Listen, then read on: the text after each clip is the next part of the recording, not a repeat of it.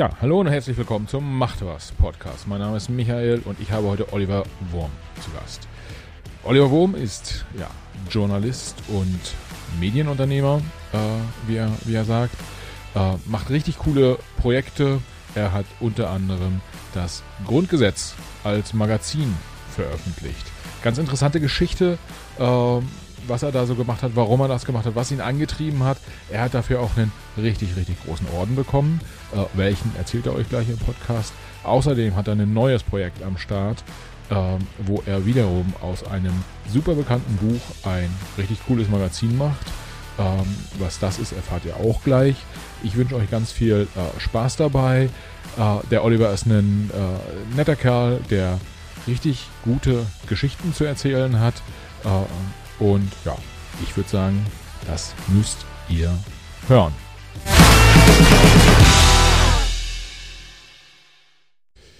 So, herzlich willkommen zum Macht was Podcast. Heute zu Gast Oliver Wurm. Äh, Olli, schön, dass du da bist. Äh, ich sehe dich zwar nicht, weil du hast die Kamera ausgeschaltet und wir machen das ja digital hier alles in Zeiten von Corona, äh, aber ich hoffe, ich kann dich hören. Kannst du mich hören?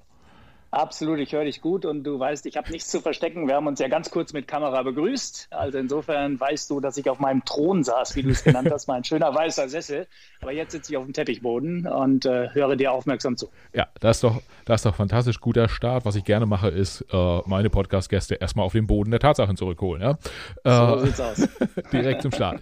Ja, für die, ähm, äh, für die, für die Hörer kurz, äh, ich würde dich vorstellen als Medienunternehmer ähm, und äh, ja, sehr guten ja, Konferenzredner. Äh, so habe ich dich ja auch kennengelernt. Du warst letztes Jahr bei mir auf der Publisher Business Conference und hinterher haben wenige Leute gesprochen über die Top-Manager von Google, Gruner und Ja und Co. Alle haben gesagt, was da war das eigentlich für ein verrückter Typ da auf der Bühne, der das Grundgesetz irgendwie äh, ganz neu gemacht hat und irgendwie auf die Fresse fallen war ein Riesenthema. Erzähl mal, ganz kurz, wer bist du und was machst du? Ja, ich würde das äh, Medienunternehmer äh, nehme ich gerne mit auf die Visitenkarte. Ich würde aber immer noch davor schreiben Journalist und Medienunternehmer und auch in der Reihenfolge. Also ich fühle mich schon noch als Journalist, der aber im Laufe der Zeit, im Laufe der Entwicklung, seiner eigenen Entwicklung auch irgendwann gemerkt hat, dass es eine große Freude macht, äh, selbst wirklich äh, die Verantwortung komplett zu übernehmen für Medienprodukte und dann wächst man da so rein. Irgendwann ist man äh, eine Art Chefredakteur und Marketingmann. Dann lernst du irgendwie auch den Vertrieb mit einer blutigen Nase erst kennen. Dann lernst du darin äh, besser dich zu bewegen. Und so entwickelt man sich eigentlich zum Medienunternehmer. Manchmal wünschte ich mir, ich wäre nur Journalist noch wieder, äh, weil dann könnte ich mich auf das konzentrieren, was ich am liebsten mache, nämlich Inhalte herstellen. Aber ich muss leider auch viele fast 70 Prozent, würde ich sagen, der Tätigkeiten sind nicht Ideen und Ideen umsetzen, sondern tatsächlich sie auf die Straße bringen, die PS auf die Straße bringen. Ja, kurzer Ablauf, wer bin ich? Ähm, gebürtiger Sauerländer aus Ottfingen im Sauerland, kleines Dorf. Äh, so behütet bin ich auch groß geworden. Irgendwo eine Kindheit zwischen Wald, Bolzplatz und Dorfschule, sage ich immer ganz gerne. Ei, ei, ei. Ähm, es folgt, es folgte ein äh, Zivildienst ähm, nach dem Abitur im Behindertenwohnheim, äh, Zivildienst gemacht bei der Caritas, was sehr, sehr prägend für mein weiteres Leben war. Ähm, bin dann trotzdem nicht in den Beruf gegangen, weil ich mir den tatsächlich nicht zugetraut habe, äh, dauerhaft. Aber die, die Zeit dort war, war sehr, sehr lehrreich. Äh, mit geistig behinderten Erwachsenen äh, hatte ich äh, zu tun. Habe das auch noch mal freiwillig verlängert für ein halbes Jahr, weil mein Studienplatz noch nicht frei war. Bin dann nach Köln zum Studium. Ja Sporthochschule und dann 94, 95 erstmals nach Hamburg, äh, hatte dort eine Chance, als Praktikant bei Sportbild reinzuschnuppern. Die haben mich gleich verhaftet in einer Abführung, bin dann fünf Jahre geblieben. Ja, von dort verschiedene Stationen. Die Zeitschrift Max habe dann während der WM 2006 gemerkt, dass, äh, dass ich irgendwas Eigenes machen muss. Habe äh, eine Player, hieß das damals, ein Magazin, noch innerhalb eines Verlages so eine Art äh, mitgegründet. Da war ich noch nicht komplett selbstständig und seitdem eigentlich selbstständig unterwegs. Und seit 2006, hm, sage ich immer so gerne, mache ich nur noch Dinge, hinter denen ich voll stehe, die mir Spaß machen und in die ich so reinfalle und mich reintreiben lasse, manchmal auch, ähm, aber gerne bewusst reintreiben lasse und dann einfach schauen, dass man das Ganze dann in irgendeiner Form zu einem Erfolg bringt. Ja, okay. das ist mein Leben. Äh, ja, das äh, mit den äh, behinderten Erwachsenen. Es gibt Leute bei uns in der Branche, die sagen, Äh, da da gibt es gewisse Parallelen, äh, um das mal ein bisschen ironisch zu formulieren. Aber äh, du hast dir ja da so ein, so ein Haifischbecken ausgesucht und ähm, wenn man ehrlich ist, ähm, geht es da, ja, also es geht voran, natürlich im Medienbereich, aber es, es tut auch hier, hier und da schon weh, insbesondere wenn man äh, so viel Printprodukte macht, ja, also Zeitschriften. Wenn ich es richtig sehe, machst du ja sehr stark auch in dem, in dem Zeitschrift, bist du in dem Zeitschriftenmarkt unterwegs. Und äh, magst du da kurz was zu sagen? Was, warum gerade Zeitschriften und warum das noch? Warum nicht irgendein Digitalformat? Ich würde gerne einmal 20 Sekunden zurückspulen, aber ich finde es aber auch nicht schlimm. Ähm, ich weiß ja, wie du es meinst. Wir kennen ja. uns, äh, wir sind beides gute Typen. Ich glaube nur, dass die Ironie einfach gerade nicht gepasst hat und äh, dass wir das einfach auch nochmal so deutlich sagen. Ähm, wenn man mit geistig behinderten Erwachsenen gearbeitet hat, dann, dann ist es wirklich prägend. Und das ist äh, etwas, das mich auch wirklich sehr berührt hat und, und, und, und das mich bis heute sehr beschäftigt. Und ich glaube, dass wir, wenn wir manchmal von Verrückten, die wir in der Branche kennenlernen, sprechen, diese Parallelitäten einfach nicht ziehen sollten. Ähm, aber wie gesagt, abgehakt, ich weiß, wie du es gemeint hast. Es ist jetzt auch keine böse Replik von mir, nur ich glaube, dass wenn es so unkommentiert jetzt stehen geblieben wäre von mir, dann, dann hätte der eine oder andere, der mich gut kennt, gesagt, Mensch, Olli, warum hast du da nichts gesagt? Ja, warum mache ich... Äh, gut, guter, guter, Punkt ist, ist genommen. Ja. Auf jeden Fall. Sehr gut, ja, das, das wusste ich auch, dass du den so nimmst. Äh, deswegen habe ich es auch gewagt und gemacht. Das, wie gesagt, wir kennen uns. Ähm, Warum Print? Ganz ehrlich, ähm, ich habe äh, auch damals ein Praktikum bei RTL gemacht und wenn die auf die Idee gekommen wären, seinerzeit Florian König dort schon, äh, Tom Bartels war glaube ich auch, nee, der war schon beim SWR, Marcel Reif, äh, Manfred Loppe, ähm, ja, die haben in mir halt offensichtlich nichts gesehen, zumindest nicht das, was der Chefredakteur von Sportbild in mir gesehen hat, nämlich jemand, der sich vielleicht in diesem Bereich Fußball-Bundesliga äh, durchsetzen kann, Geschichten äh, finden kann, äh, Netzwerke gründen kann, in denen er sich dann ganz gut bewegen kann. Ähm, es ist ja immer so die Chance, die du kriegst. Ne? Und meine Chance, die habe ich im Print gekriegt 1995 und dann bin ich mit, mit Leib und Seele ähm, auch Printliebhaber auch geworden. Ja. Und das ist das, was ich nun mal am besten kann. Und ich halte, ich halte meistens nichts davon, wenn man sich auf Felder begibt, wo man sozusagen freiwillig wieder zehn Schritte zurückgeht, ähm, um sich dort nochmal wieder dann, dann neu zu beweisen. Also im, im Print fühle ich mich gut, ich fühle mich sicher und dieses, und dieser ganze Markt ist ja, ist ja so vielfältig. Also Print ist ja nicht nur Zeitung, Zeitschriften, Magazine. Das, was ich eben schon sagte, ja. das hat, hängt ja auch mit Markenbildung zusammen, es hängt mit äh, Verlagsaufbau zusammen, äh, es hängt damit zusammen, dass man auch Dinge vielleicht in, in den, in den Printbereich überführt, die vielleicht vorher da gar nicht waren, also auch völlig ne neue Medienprodukte dann äh, ergründet. Also insofern ähm, bin ich im Print beruflich zu Hause, aber ich bewege mich ja, glaube ich, auch in allen digitalen Kanälen sehr, sehr gerne und sehr viel, was, weil ich sie brauche, um meine Printprodukte am Ende des Tages auch so, position, so zu positionieren, dass sie auch überhaupt eine Chance haben, gesehen und bestenfalls verkauft zu werden. Also ich sehe mich da schon multikanalmäßig unterwegs aber das, was, was ich in erster Linie gerne rausbringe, ist ein gedrucktes Projekt, das stimmt schon. Und ich habe gerade ein druckfrisches äh, wieder hier liegen. Und das ist für mich das Haptische, das Blättern, das daran riechen. Ähm, das ist einfach ein, ein, ein, schönes, ein schönes Produkt, ein Printmagazin. Und ich glaube, das, das wird auch noch lange überleben. Auch ja. wenn der Markt immer schwieriger wird und der ja. Verdrängungswettbewerb groß ist, klar. Ja, vielleicht bevor wir äh, darauf mhm. eingehen, wie jetzt Print funktioniert und vielleicht wie lange noch oder äh, in welcher Form auch über einen längeren Zeitraum äh, noch. Äh, magst du kurz was sagen? Du bist ja äh, Unternehmer, bist ähm, da in gewisser Weise aufgestellt. Bist du eher als, als Einzelkämpfer unterwegs oder baust du dir, baust du, hast du eine Firma aufgebaut oder äh, wie, wie ist da das Setup? Also ich habe mich äh, neulich tatsächlich mal hingesetzt, als ich mal samstags ein bisschen Zeit hatte um selber wieder den Überblick zu kriegen. Und habe einfach auf dem großen DIN A4-Zettel in der Mitte Olli Wurm geschrieben und habe links und rechts dann so Spinnenbeine von den ganzen Verflechtungen, die ich mittlerweile dort habe, äh, mal aufgeschrieben und habe selber einen Schrecken gekriegt. Also ähm, ich habe eine GBR zusammen mit dem Andreas Volleritsch, wo wir unter anderem die Bibel und das Grundgesetz rausbringen. Ich habe mit dem Alexander Böker seit 2009 eine äh, GBR, ein gemeinschaftliches Büro und auch eine GmbH, in denen wir Projekte rausbringen, unter anderem Panini-Alben für Städte, für Bundesländer, ja. für Regionen, aber auch für Vereine. Ähm, ich bin als Selbstständiger sozusagen nochmal alleine unterwegs äh, im Bereich äh, Oliver Wurm slash Medienbüro. Äh, das gliedert sich aber nochmal auf in eine Fußballgold-Verlagsserie und so weiter und so weiter. Und als ich das alles mal so durchgeguckt habe, habe ich gedacht, ich muss es dringend mal wieder ein bisschen sortieren und verschlanken. Also es ist schon sehr, sehr ähm, verzweigt, sehr vielfältig. Noch behalte ich den Überblick, aber ähm, äh, wie du merkst, in einem Satz ist es gar nicht so, so leicht zu erklären, wie ich da aufgestellt bin, weil ich auch immer gerne dann für die bestimmten Dinge auch was Neues gründe, weil man eben, und das war ja deine Frage, bist du Einzelkämpfer oder Teamplayer? Ich bin Teamplayer, aber ich bin quasi immer mit einem anderen Team unterwegs, weil ja. mit den Menschen, mit denen ich Panini mache, die nutzen mir jetzt sozusagen äh, überhaupt nichts beim Grundgesetz und bei der Bibel. Ja. Und wenn ich ähm, gleichzeitig ein Fußballmagazin mache, dann versuche ich natürlich ein Netzwerk an Top-Leuten im Fußball um mich zu scharen, Schreiber, ähm, Fotografen, Autoren, Autorinnen. Und gleichzeitig mache ich zwei Monate später dann ein Olympia-Projekt. Da brauche ich einfach ein neues Team, weil es sind neue Sportarten, es sind neue Netzwerke und neue Kontakte. Und so gehe ich eigentlich immer ja, wie so eine Mission die einzelnen Projekte an und wechsle im Prinzip das, die ganze Mannschaft aus. Ja. Aber die bleibt virtuell irgendwo immer im Netzwerk dort.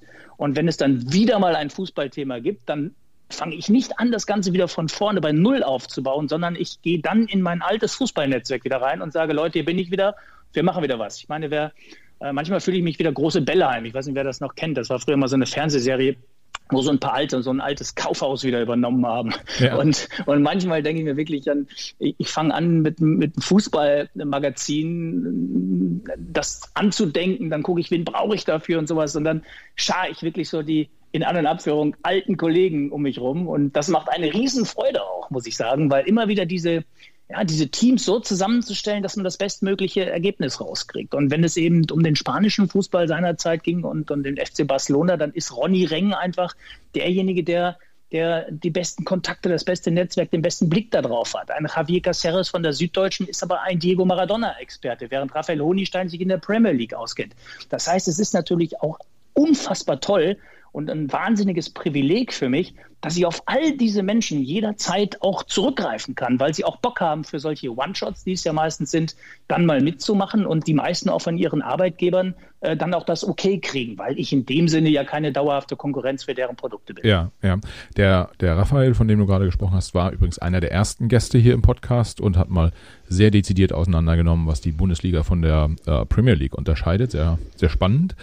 Ähm, aber so wie du es gerade beschreibst, das ist ja auch so ein Stück weit äh, äh, New Work, also basierend auch äh, ein ganzes Stück weit auf Technologien, die, die zur Verfügung stehen. Also man muss äh, nicht mehr das klassische Verlagshaus aufbauen, um, um unterschiedlichste äh, Produkte realisieren zu können, sondern man macht das über Netzwerk, äh, die Zusammenarbeit funktioniert anders, zum großen Teil wahrscheinlich auch remote ähm, so dass man dort eine höhere Flexibilität hat und du ein Stück weit auch Sachen machen kannst, äh, die dir Spaß machen.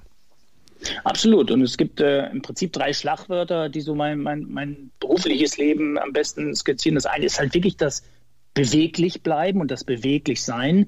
Das zweite sind einfach die schlanken Strukturen und das dritte, dritte sind einfach die mutigen Konzepte. Also wirklich auch Dinge zu machen, die es noch nicht gibt. Ich habe auch keine Lust, ein More of the Same auf den, auf den Markt zu bringen. Und äh, da suche ich mir schon dann auch meine Lücken. Und aufgrund der schlanken Strukturen, aufgrund der Beweglichkeit kann ich dann Dinge auch relativ schnell umsetzen. Ich kann dir leider ein konkretes Konzept im Moment noch nicht verraten, weil es wirklich noch geheim ist, auch wenn das immer blöd ist in so einem Podcast.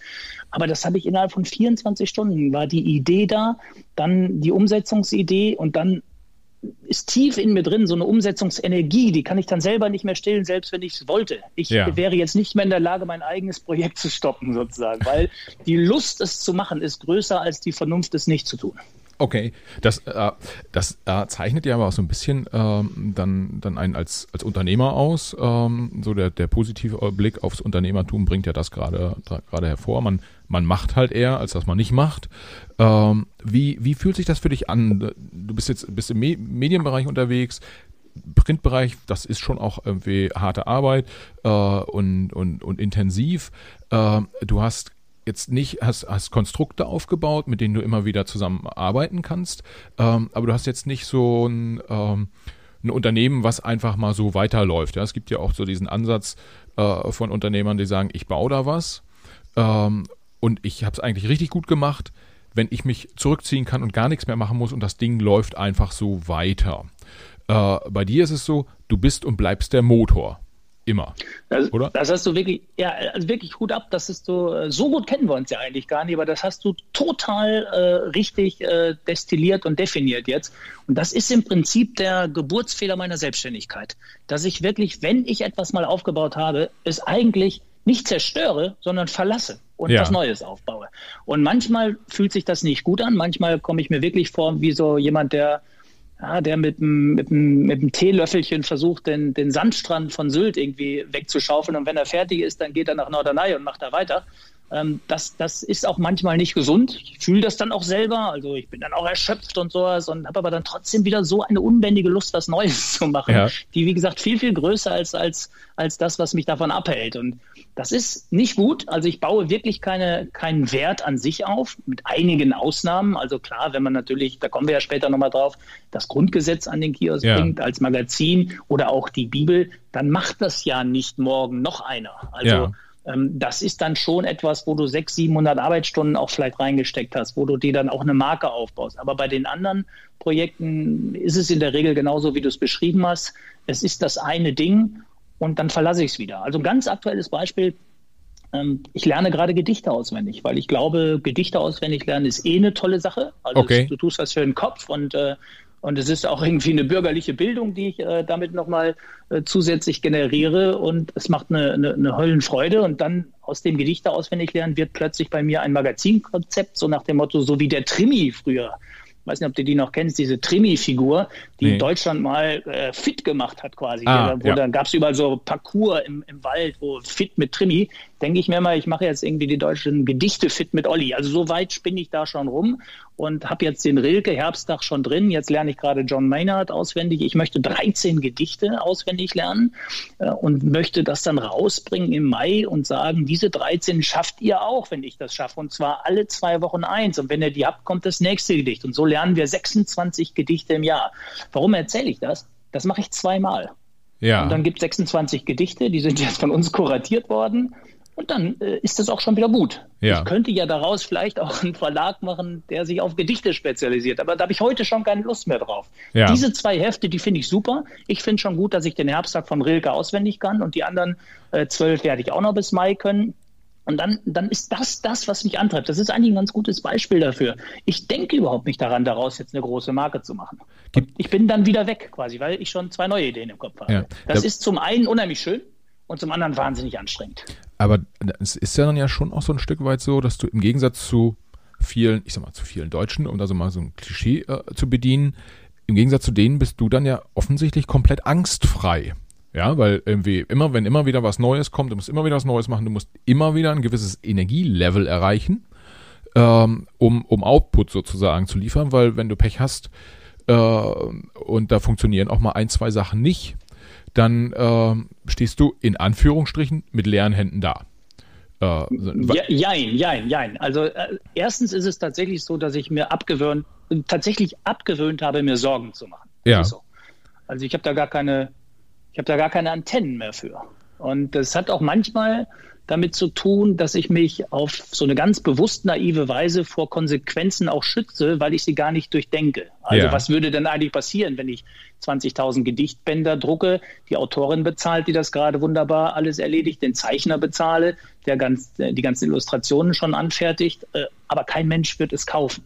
Ja. So, diese Sorge mache ich mir irgendwie gar nicht, weil ich ja so sehr daran glaube, dass das schon einen Markt findet. Ja. Es passiert aber trotzdem immer mal wieder mal, dass, dass, es, dass etwas keinen Markt findet. Und jetzt dreht sich das ganze Spiel, finde ich, was du gerade skizziert hast, zu meinen Gunsten um. Indem ich ja ganz viel mache, kann ja, ja ruhig auch mal was schiefgehen. Stell dir vor, ich setze auf ein Pferd ja. und ich baue eine Marke auf und das wird immer größer. Und ich stehe für diesen einen Bereich, meinetwegen für Fußballmagazine, die sich mit historischen Ereignissen beschäftigen. Und irgendwann kippt aber das Interesse der, der, der Fußballfans derart durch neue Medien, durch, eine, durch einen Verdrängungswettbewerb der Zeitbudgets und niemand hat mehr Lust, alte Fußball äh, äh, Spiele als Printmagazine aufbereitet ja. äh, zu, zu, entdecken oder zu lesen. Ja, dann stehe ich ja mit leeren Händen da. Stattdessen habe ich aber 28.000 weitere Projekte angeschoben und eines von denen wird schon funktionieren. Ja. Und durch dieses permanente neue Erfinden ist es ja auch nicht so, ähm,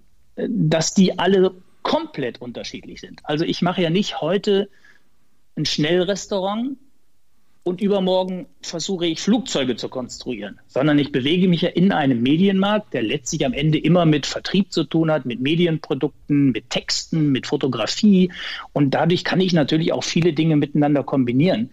Und wenn du sehr, sehr viel gemacht hast, kannst du sogar drüber sprechen. So ja. haben wir uns ja kennengelernt. Also ja. plötzlich ergibt sich für mich ein Speaker, Feld, wo ich plötzlich gegen Honorar über die Dinge spreche, die sich möglicherweise gar nicht verkaufen. Ja. Verstehst du? Ja. Das, ist, das ist in sich schon ein Treppenwitz eigentlich dann. Wenn ich das Honorar dann dafür bekomme, dass ich sage, dass ich gerade einen Misserfolg produziert habe. Und das ist kein Witz. Ich spreche auch gerne über Misserfolge auf der Bühne. Ja. Deswegen heißt ja. der Vortrag ja auf die Schnauze fallen, ist auch eine Vorwärtsbewegung. Ja. Und zu Ende gedacht ist die Vorwärtsbewegung in diesem Fall, ich kriege ein Honorar auf der Bühne, dass ich darüber rede, dass ich den Leuten erzähle, dass auch gerade mal Dinge schiefgegangen sind. Also das ist schon alles das, das weit verzweigte, das viel vernetzte hat sicherlich ein paar, die du auch gut rausgearbeitet hattest in der ersten Frage von diesem Themenblock, äh, Nachteile. Ja. Aber ich sehe tatsächlich mehr die Vorteile. Ja. Und kannst du dann, wenn du mit Leuten, du hast ja ein, ein Thema ist ja, du hast das Netzwerk und jetzt sagen wir mal, äh, du hast ja im letzten Jahr ein Maradona-Magazin herausgebracht. Äh, da lebte Diego Maradona noch und ähm, du musst dafür ja aber dann auch deine äh, Partner immer wieder aufs Neue überzeugen mit den aus deinem Netzwerk. Jetzt gibt's da sicherlich viele, die sagen, Mensch, was der Olli macht, das hat irgendwie eigentlich immer Hand und Fuß, da mache ich mal mit. Ähm, aber begegnet dir dann da auch häufiger mal so die Situation, dass erstmal alle Kontraargumente äh, aufgelistet werden? Und wenn ja, wie gehst du damit um? Ja, das ist ein ganz gutes Beispiel dafür. Das habe ich tatsächlich nicht gemacht, um damit Geld zu verdienen. Ja. Da war das Ziel, kein Geld zu verlieren. Ja. Und da, so habe ich es auch kalkuliert. Und deswegen war mir klar, ich brauche dort zwei, vielleicht drei Anzeigenseiten. Ja. Und mehr wollte ich gar nicht. Ich habe also nur drei gefragt. Und ich habe diese drei auch genauso angesprochen. Ich habe gesagt, pass auf, ich habe die U2, also die Umschlagseite 2, die Umschlagseite 3 und die Umschlagseite 4. Und alles weitere möchte ich gar nicht mit Anzeigen in diesem Fall belasten, weil ich ja. möchte einfach das Leben von Diego Maradona in einer Wucht und, und Optik und einer Freude ausbreiten, äh, dass es nur so knallt. Gedrucktes Kino. Ja. Also ich habe immer gesagt, das wird äh, Print mit Gänsehauteffekt. Und wenn du so an die Partner rangehst, dann hören sie dir schon mal eher zu. Ja. Dann gucke ich natürlich auch, wer passt denn. Ich werde dieses Magazin jetzt nicht Nike oder Adidas angeboten, sondern natürlich Puma. Ja. Weil Diego natürlich den Puma King gespielt hat, Zeit seines Lebens. Und dann findest, dann findet sozusagen gute Idee, kreativer Macher mit längerer Vita, den bei Puma der eine oder andere auch schon ein paar Jahre kennt, auf gutes Konzept und dann kriegst du auch einen guten Anzeigenpartner. Und nur so macht es dann auch Spaß. Ja. Und mit den anderen beiden äh, bin ich genauso verfahren. Und ja, und dann kam das Heft raus und ich war wirklich müde, ich war erschöpft, das war Ende des Jahres. Ich wäre normalerweise dann gerne äh, langsam auch Richtung Weihnachtsurlaub verschwunden, hätte ein sehr, sehr anstrengendes äh, Corona-Pandemie-Jahr zu Hause im Sauerland ausklingen lassen und dann stirbt Diego. Ja. Und jetzt hätte man da wieder sagen können, naja, du hast ein fertiges Magazin von der Geburt bis zum 60. Geburtstag. Es liegt dort, es ist alles da. Wahrscheinlich hätten viele Verleger in Deutschland gesagt, das ist tatsächlich ein Glücksfall, dass ja. der gestorben ist. Für mich war das eine Katastrophe. Für mich war es, als wenn es ein Freund gestorben ist, weil ich mich so lange damit beschäftigt hatte, so intensiv. Ich hatte alles gelesen, alle Fotos nochmal gesichtet. Die haben mich richtig in das Leben rein, reingearbeitet und wollte ihm ja damit äh, ausgerechnet in Deutschland, 3-2, ja. Argentinien, äh, WM 86. Also ich habe gedacht, wenn ich ihm das schicke, dass er ein 100-Seiten-Magazin zu seinem 60. Geburtstag bekommt, dann öffnet das möglicherweise für ein Folgemagazin die Tür, um eines der ganz seltenen Maradona-Interviews zu bekommen. Ja, ja. Und ich sitze am Rechner und plötzlich läuft die äh, Meldung über den Ticker, ja, Diego Maradona ist tot. Jetzt wäre der normale Reflex gewesen, erweiterte Auflage. Ja. Mit zwölf Seiten über Beerdigung, Trauer, weltweiter Schmerz. Das hätte ich nicht übers Herz gebracht. Ja. Also das wäre so, das wäre ihm nicht gerecht geworden. Also was habe ich gemacht? Ich habe den Urlaub sozusagen, den Heimaturlaub nochmal um 10, 15 Tage verschoben. Ja. Und wir haben ein komplett neues Magazin aus dem Boden gestapft mit eben beginnend mit der Meldung vom Tod bis zum großartigsten Nachruf von Jorge Valdano, den ich eingekauft habe von El País in Frankreich, äh, die Texte von Spiegel Online, von der Stuttgarter Zeitung, von der Süddeutschen Zeitung, die Seite 3 von, von Holger Gerz und Javier Cassiales und, und, und, und, und. Das heißt, wir haben ein komplett neues Heft kreiert, wo ich heute sage, das erste, ich nenne es immer das Blaue, weil das Titelbild ein blaues Porträt ist von meinem auch leider schon verstorbenen Dieter Eichelbrot, äh, toller Fotograf, der das äh, Mitte der 80er Jahre in Neapel gemacht hat, was ich immer als Cover mal machen wollte und jetzt ist es endlich soweit. Ich habe ihm das immer schon versprochen. Das ist das blaue Heft. Und das komplette zweite Heft ist das schwarze. Also das gleiche Cover, nur schwarz eingefärbt. Aber ja. inhaltlich sind sie komplett unterschiedlich. Das erste geht bis zum 60. Geburtstag von der Geburt an. Und das zweite beginnt am 60. Geburtstag und endet im letzten Nachruf und dem geschlossenen Sarg. Ja. Und zusammen ist es jetzt tatsächlich sensationell. Und ja. jetzt schließt sich der Kreis wieder. Wenn ich jetzt vorher irgendwelche Möbelhersteller drin gehabt hätte, die hätten da überhaupt kein Verständnis für gehabt, was ich da mache. Ja. Aber alle drei Anzeigenkunden und als erstes natürlich Puma, dass die nicht bei mir angerufen haben, das war, das war praktisch schon das Wunder. Also ich habe schon noch bei denen angerufen, aber als ich angerufen habe, die musste ich nicht lange überzeugen. Ich habe denen gesagt, welche, was mich antreibt, jetzt dieses zweite Magazin zu machen und die haben natürlich alle wieder eine Anzeige geschaltet, weil sie gesagt haben, natürlich gehen wir diesen Weg jetzt auch wieder mit. Ja. Und so funktioniert mein Business. Das ist an diesem Beispiel eigentlich ganz gut erklärt. It's a people's business. Und äh, wenn du, wenn du dich über einen sehr langen Zeitraum dort authentisch und aufrecht bewegst, dann kannst du so Projekte wie Maradona umsetzen und du kannst sogar reagieren, wenn dieser, über den du schreibst, wirklich tragischerweise ein paar Tage nach Veröffentlichung stirbt. Ja, ja. Äh, das, das heißt ja auch so ein, so ein Stück weit, dass du mit deiner, mit deiner Leidenschaft, man, man könnte jetzt sagen, du überrollst die Partner, äh, aber das ist zu negativ. Also du, du, fäng, mhm. du fängst sie damit ein. Ist es, ist es das? Also, dass du sie einfach, du überzeugst ja, sie einfach ich, mit der, mit der emotionalen Power, die du auf den, auf den Themen hast? Oder? Ja, so blöd wie deine, wie deine zweite Formulierung äh, klang, aber sie ist eigentlich die richtigere. Ja. Also ma manchmal gehe ich wirklich auch wie ein Bollwerk drüber und äh, ich habe auch nicht selten bei Projekten auch mal am Telefon gesagt, weißt du, ich zwinge dich jetzt einfach mal zu deinem Glück. Ja. Jetzt mach das einfach mal und dann sage ich, also das sind dann so Sätze, die sind natürlich mit Gratismut gesprochen, weil das wird am Ende des Tages natürlich keiner einfordern. Aber ich sage auch sehr oft, pass mal auf, wir machen das jetzt mal so, wir drucken das mal, dann guckst du es dir an und wenn du es richtig gut findest, dann bezahlst du die Anzeige und wenn nicht, dann nicht. Das, das, das ist natürlich ein bisschen spaßig, ja. aber es zeigt natürlich gleichzeitig auch eine solche Überzeugung, dass der Gegenüber oder die Gegenüber äh, ähm, stehende Person dann auch mal man sagt, komm, das ist so besonders, das ist so, das ist jetzt auch so mitnehmend und mitreißend, das machen wir jetzt einfach ja, mal. Ja. ja. und, und es hat es noch nie gegeben.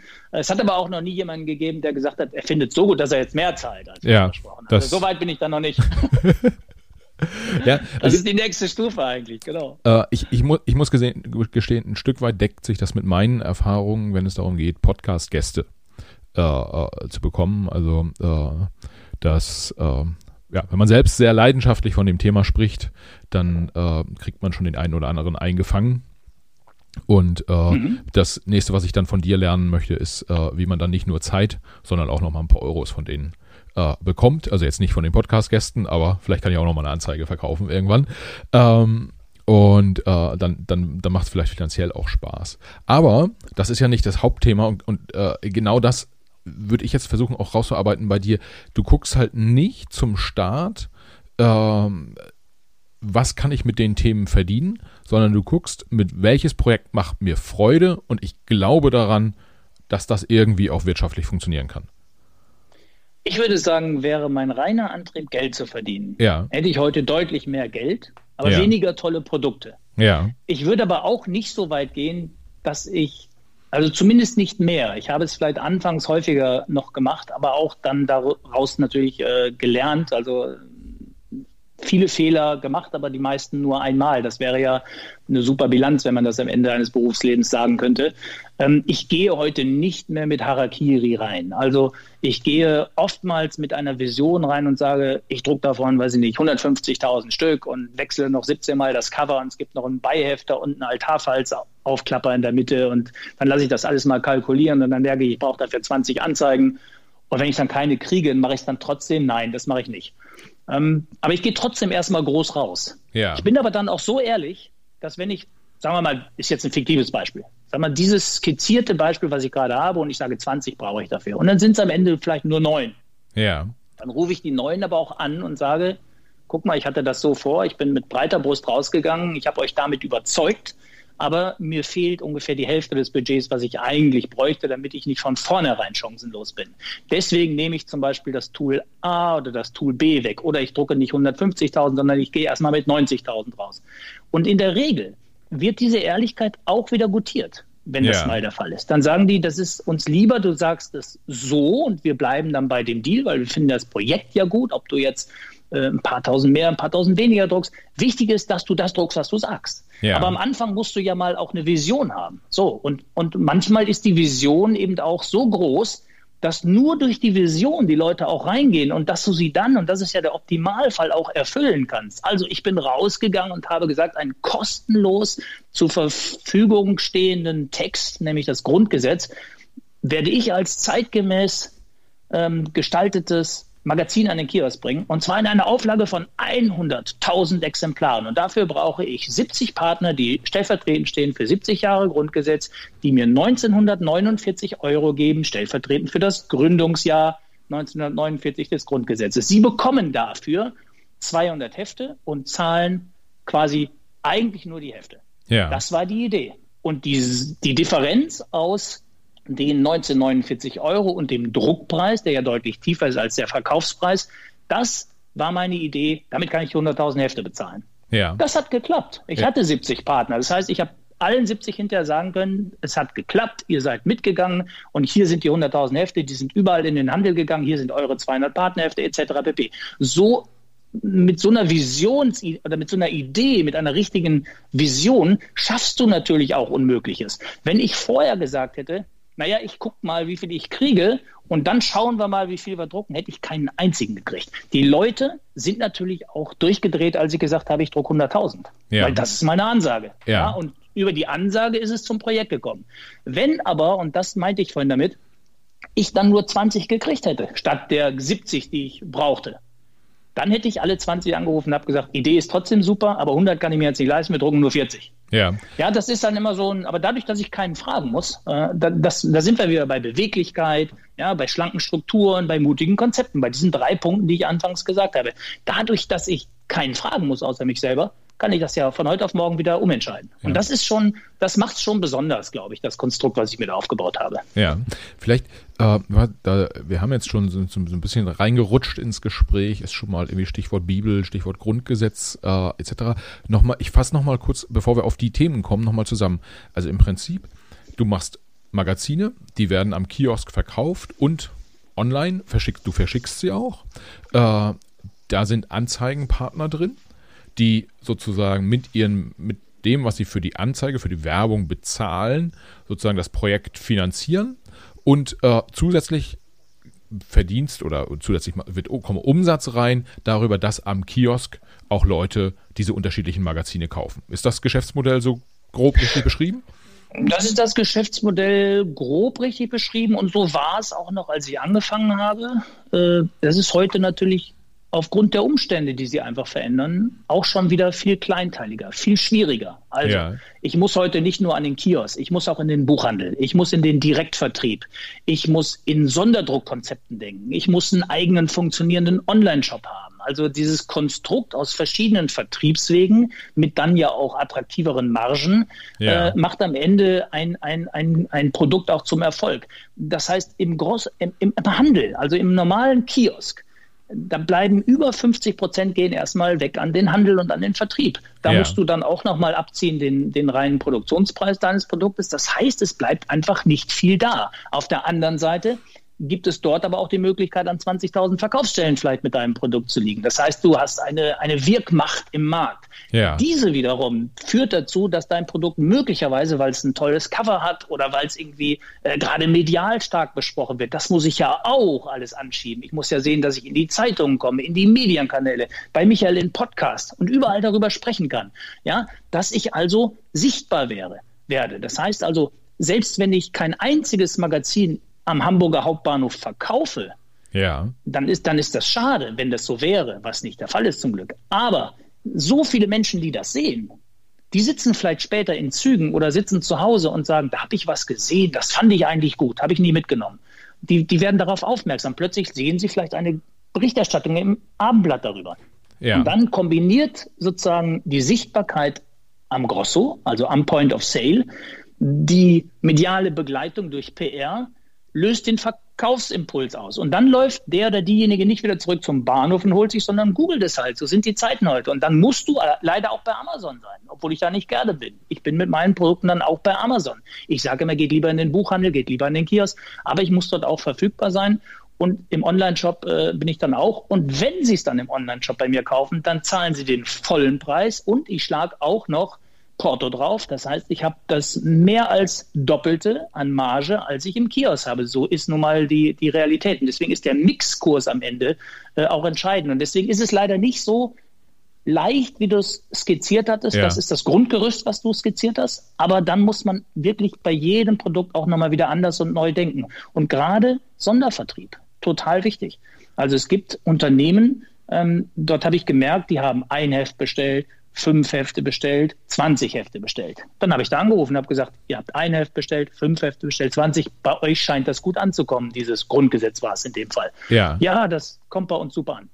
Daraus ist ein Sonderdruck geworden. Dann habe ich gesagt, ab einer gewissen Menge mache ich euch einen individualisierten Umschlag, dann habt ihr keine anderen Partner drin, dann ist das euer Grundgesetz ja, was ihr sozusagen euren Mitarbeitern schenken könnt und euren Kolleginnen und Kollegen und euren Freundinnen und Freunden. Und daraus ist dann plötzlich wieder eine neue Idee entstanden, dass ich sage, ich biete jetzt Sonderdruckauflagen an. Ja. Da, wo es passt. Es kann nicht jeder bei mir eine Sonderdruckauflage bestellen, aber da, wo es passt. Bei Stiftungen, bei, äh, bei Einrichtungshäusern, die sich mit, mit Jugendbildung vielleicht auseinandersetzen. Und dann kann ich auch ganz flexibel sagen, komm, ich mache euch wirklich einen Preis, wo ich nicht viel dran verdiene. Ja. Und so weiter und so weiter. Und, und so aus dieser gesamten Gemengelage entsteht am Ende äh, ein Business und am Ende des Jahres muss eine schwarze Zahl stehen, abzüglich aller Honorare. Dann war es ein gutes Jahr. Manchmal ja. steht da auch eine rote, dann war es ein schlechtes Jahr. Da muss ich was ändern. Und ähm, apropos ändern, guckst du dann auch auf so Themen wie, jetzt ist Corona, äh, deshalb sind weniger Leute mit der Bahn unterwegs und die ganzen Bahnhofskioske sind einfach weniger bevölkert. Dafür werden aber, keine Ahnung, im Aldi und Penny äh, mehr Magazine verkauft. Äh, deshalb willst du da dann vielleicht hin mit deinen Magazinen, dass die, dass die Leute den äh, Diego dann da sehen und mitnehmen? Oder äh, wie, wie guckst du dir solche Verschiebungen an? Ja, äh, auch wieder extrem richtig. Äh, genauso ist es. Der Bahnhof ist im Moment nicht frequentiert. Und wenn die Leute reingehen, dann gehen sie und holen sich gezielt ein oder zwei Produkte, vielleicht noch ein, Schokoriegel und, und, ein Wochenmagazin oder eine Sportzeitschrift. Ja. Ich lebe davon, dass die Leute reingehen, den Schokoriegel eigentlich kaufen wollten und beim Rausgehen sehen sie plötzlich Diego Maradona und sagen sich, oh, den kenne ich doch auch. Und dann gehen sie dahin und dann steht da schon ein anderer, der das Heft gerade in der Hand hat und dann unterhalten sie sich vielleicht. Und dann sagt der eine, guck mal, wie das gedruckt ist. Oh, diese Farben, dieses haptische. Und dann geht der eine zum Kiosk und sagt, das hole ich mir. Und dann geht der andere mit. Das sind die Impulskäufe, die ich brauche. Alles passiert im Moment nicht im Handel. Also, niemand geht rein.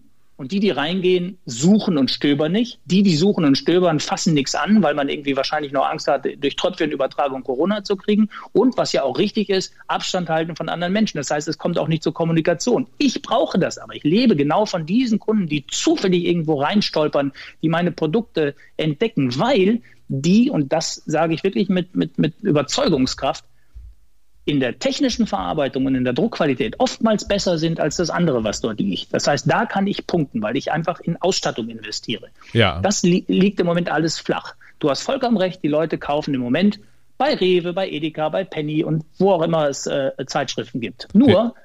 am Hauptbahnhof ist Platz für 4, 5, 6.000 Magazine und in deren Regal ist Platz für 140, 150. Da komme ich nicht rein. Okay. Mit meinem Produkt. Da drängt der Bauer Verlag rein, da drängt der Springer Verlag rein, da drängen die, die, die machtvoll Gruner und Jahr rein. Da will im Moment jeder hin, weil wenn die Leute einkaufen, dann wollen sie natürlich dort auch, dass sie ihre Zeitschriften verkaufen. Und du hast vollkommen recht, die Zahlen sind im Moment so, dass die bestverkaufendsten Zeitschriftenhändler sind im Moment die, die Supermärkte.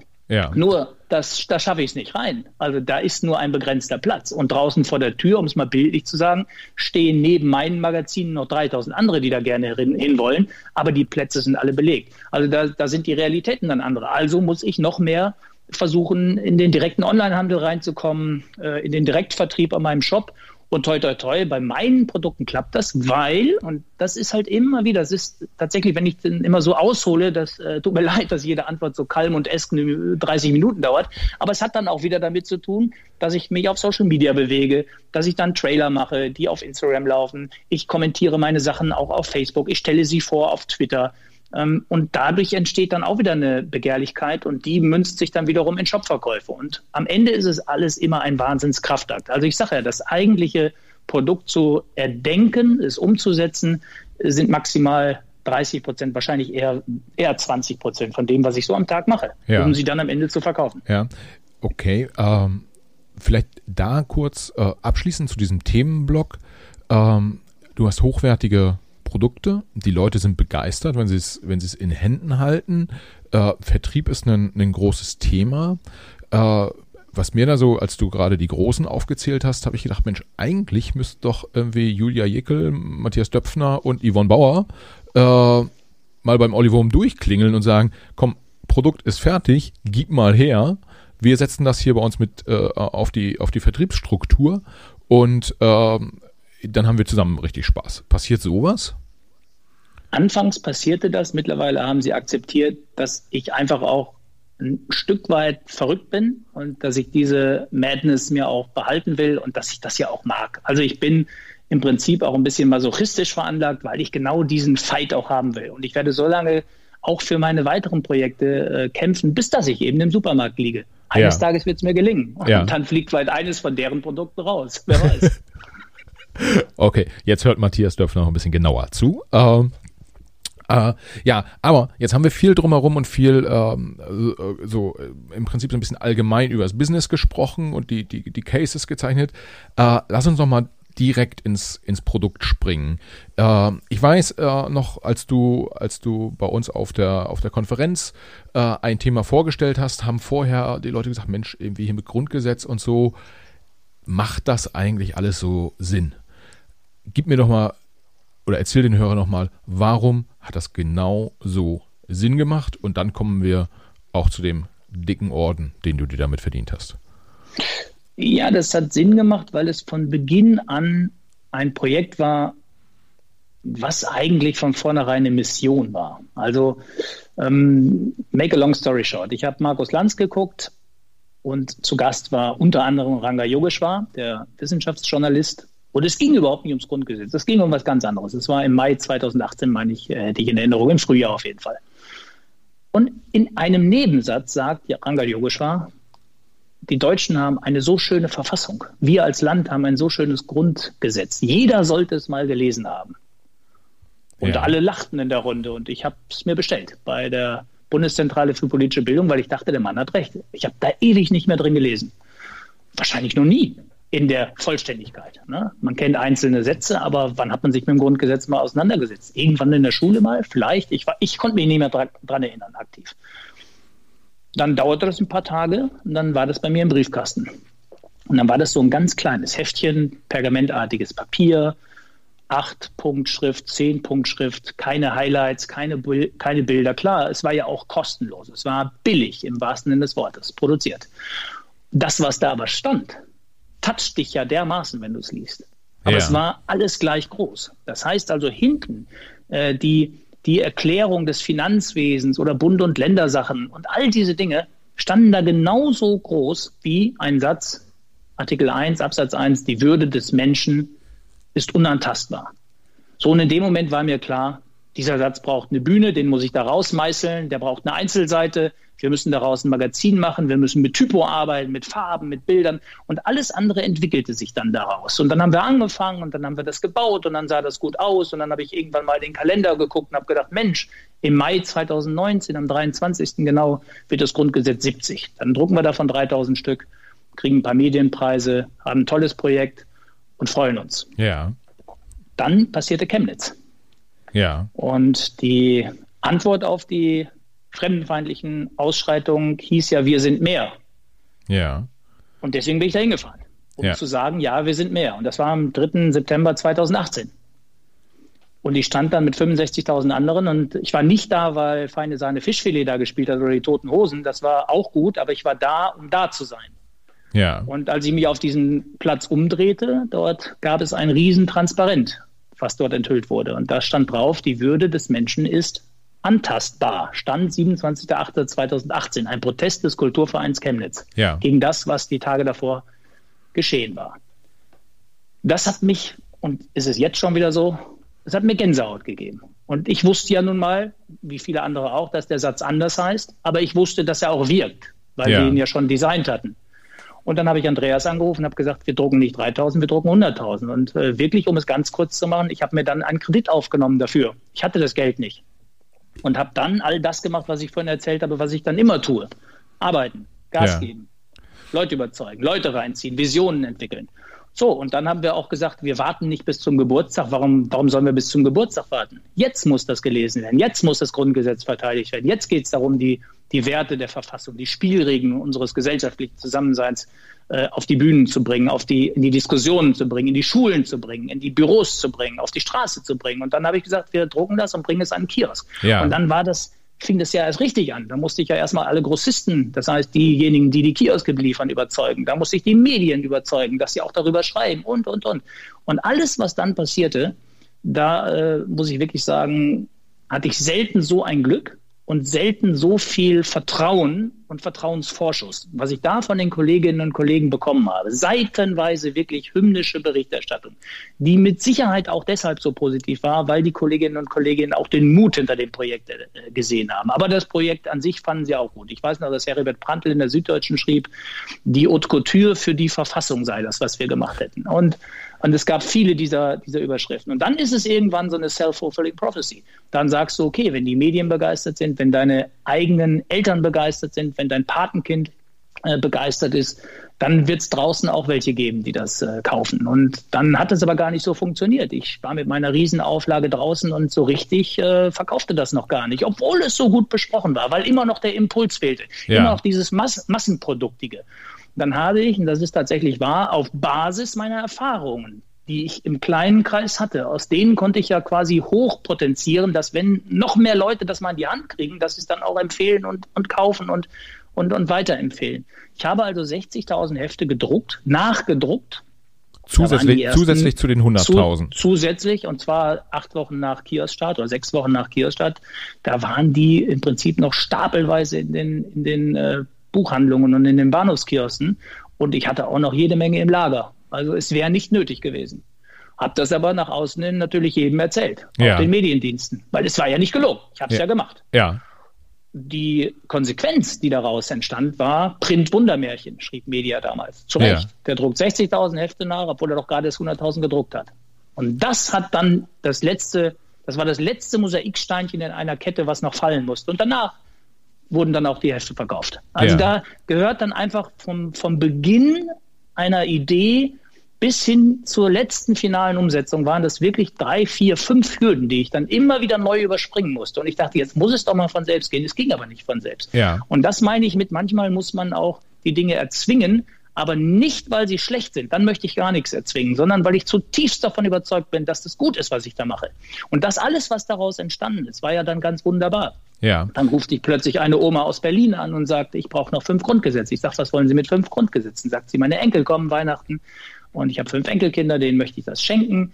Und die Oma ist irgendwann tot, sagt sie, aber die Verfassung, die bleibt. Und all solche Dinge. Ja, Schulen haben das bestellt, haben, haben das Grundgesetz auf Fluren ausgelegt und haben vorne an die, an die Tür ein, äh, die AG Politik in einer, einem Berliner Gymnasium, hervorragende Idee, hat vorne geschrieben, heute hat, äh, haben wir Grundgesetzgeburtstag, wir treten unsere Verfassung nicht mit Füßen. Das heißt, die mussten alle immer über den ganzen Tag alle Schüler über das Heft steigen. Und solche ja. Ideen entstehen dann daraus. Und dann, dann macht es halt irgendwann Spaß und dann wird ein Medienprojekt halt mehr als ein Medienprojekt, dann wird es eine Mission. Und auf der bin ich immer noch. Und äh, das ist noch lange nicht zu Ende. Ja, ähm, auch muss gestehen, dass ich äh, gut finde, tatsächlich, wenn wir äh, ähm, wenn es wenn, Parallelen gibt, einer der Gründe für diesen Podcast ist ja auch, dass ich der Meinung bin oder dass wir der Meinung sind, hier äh, miteinander zu reden, ist durchaus förderlich für, für ein demokratisches, gutes Zusammenleben. Ähm, da, ja, da, da sind wir auf einer ähnlichen Welle unterwegs. Äh, mich, mich hattest du damals da direkt abgeholt. Äh, wenn du, wenn du dir dieses, dieses Thema jetzt anschaust, im Prinzip der, die, die, die, die, den inhaltlichen Treiber, glaube ich, muss man gar nicht mehr erläutern. Jetzt ist es einfach nur noch dann eine Frage äh, gewesen, war das jetzt alles dann auch äh, sozusagen, bist du zumindest einigermaßen wirtschaftlich auch mit einem blauen Auge davongekommen oder kon konnte man damit dann sogar auch Geld verdienen? Ähm, oder wie hat sich dieser Teil des, äh, des Projektes letztendlich ausge, wie ist der ausgegangen? Also am, am, Ende ist das äh, sehr erfolgreich gewesen. Ähm, also jetzt nicht in Dimensionen, in denen vielleicht andere denken jetzt, aber, aber für mich war es auf jeden Fall sehr, sehr früh in den schwarzen Zahlen. Und ich will mir jetzt nicht heiliger äh, hier sprechen, als ich bin, aber das mache ich ja mit meinem Partner Andreas Volleritsch zusammen und mit seiner Frau Michaela Perniger. Und wir haben äh, immer diese Entscheidungen auch zusammen getroffen. Als wir gemerkt haben, dass es auch wirklich wirtschaftlich funktioniert, haben wir sofort die nächste Rakete gezündet und haben gesagt, ab sofort verkaufen wir es Unternehmen und ja. den Leserinnen und Lesern über den Shop. Und über einen Teil der erwirtschaftlichen, äh, erwirtschafteten Gewinne, einen Teil davon, geben wir sozusagen in Sonderdruckauflagen, die wir auch gedruckt haben. Ich habe zurzeit rund 60.000 Hefte frisch gedruckt, einfach im Maga äh, in meinem Lager liegen. Und wer jetzt zuhört und eine Schulklasse betreut oder eine Schule betreut, der muss mir nur eine E-Mail schreiben. Und ich schenke die den Schulen. Ja. Ja, und ich möchte auch, dass das natürlich nicht ausgenutzt wird. Also wenn ich einen erwische, der sagt, das ist für eine Schule und verkauft es auf Ebay, dann komme ich persönlich vorbei. Aber wenn einer sagt, ich habe eine Schulklasse, ich habe eine Schule, wir können uns das hier nicht leisten, wir wollen das aber in dieser Form haben, dann kriegen die es geschenkt. Und das ist so ein bisschen so das Robin Hood-Prinzip. Ja. Wir nehmen es von denen, die es sich leisten können und geben es dann weiter, auch an soziale Einrichtungen. Also äh, das wird lange dauern, bis dass wir da leer laufen. Und wenn wir leer laufen, dann drucke ich wieder von der Differenz des nächsten Jobs, den ich vielleicht in, in wirtschaftlich gut verhandle, drucke ich wieder weitere. Das heißt, es ist eine never-ending Story. Wir werden immer viel verschenken und wir werden viel verkaufen und wir werden davon leben können, weil wir dafür auch arbeiten. Das haben wir dann auch verdient.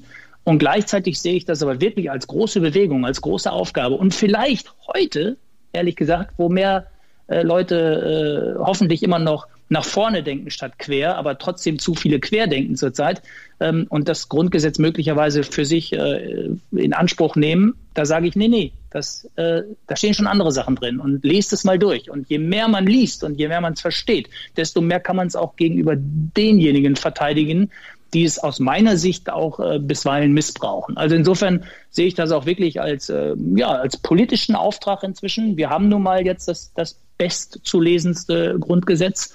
Und dann sollen es die Leute auch bekommen, entweder geschenkt oder gekauft. Ja, ja. Äh, Finde ich eine super, super Geschichte und äh, äh, ja, einfach rundheraus unterstützens, unterstützenswert.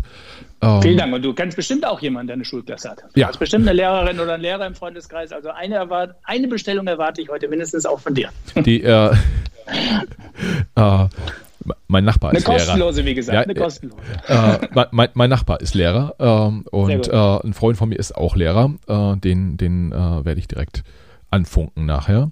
Ähm, worauf ich oder was was mich was mich an dem äh, Ganzen auch nochmal interessieren würde, ist ähm, merkst du, du bekommst jetzt sehr stark gesellschaftliche Anerkennung und du hast jetzt über den über den Orden, den du bekommen hast, äh, noch nicht gesprochen.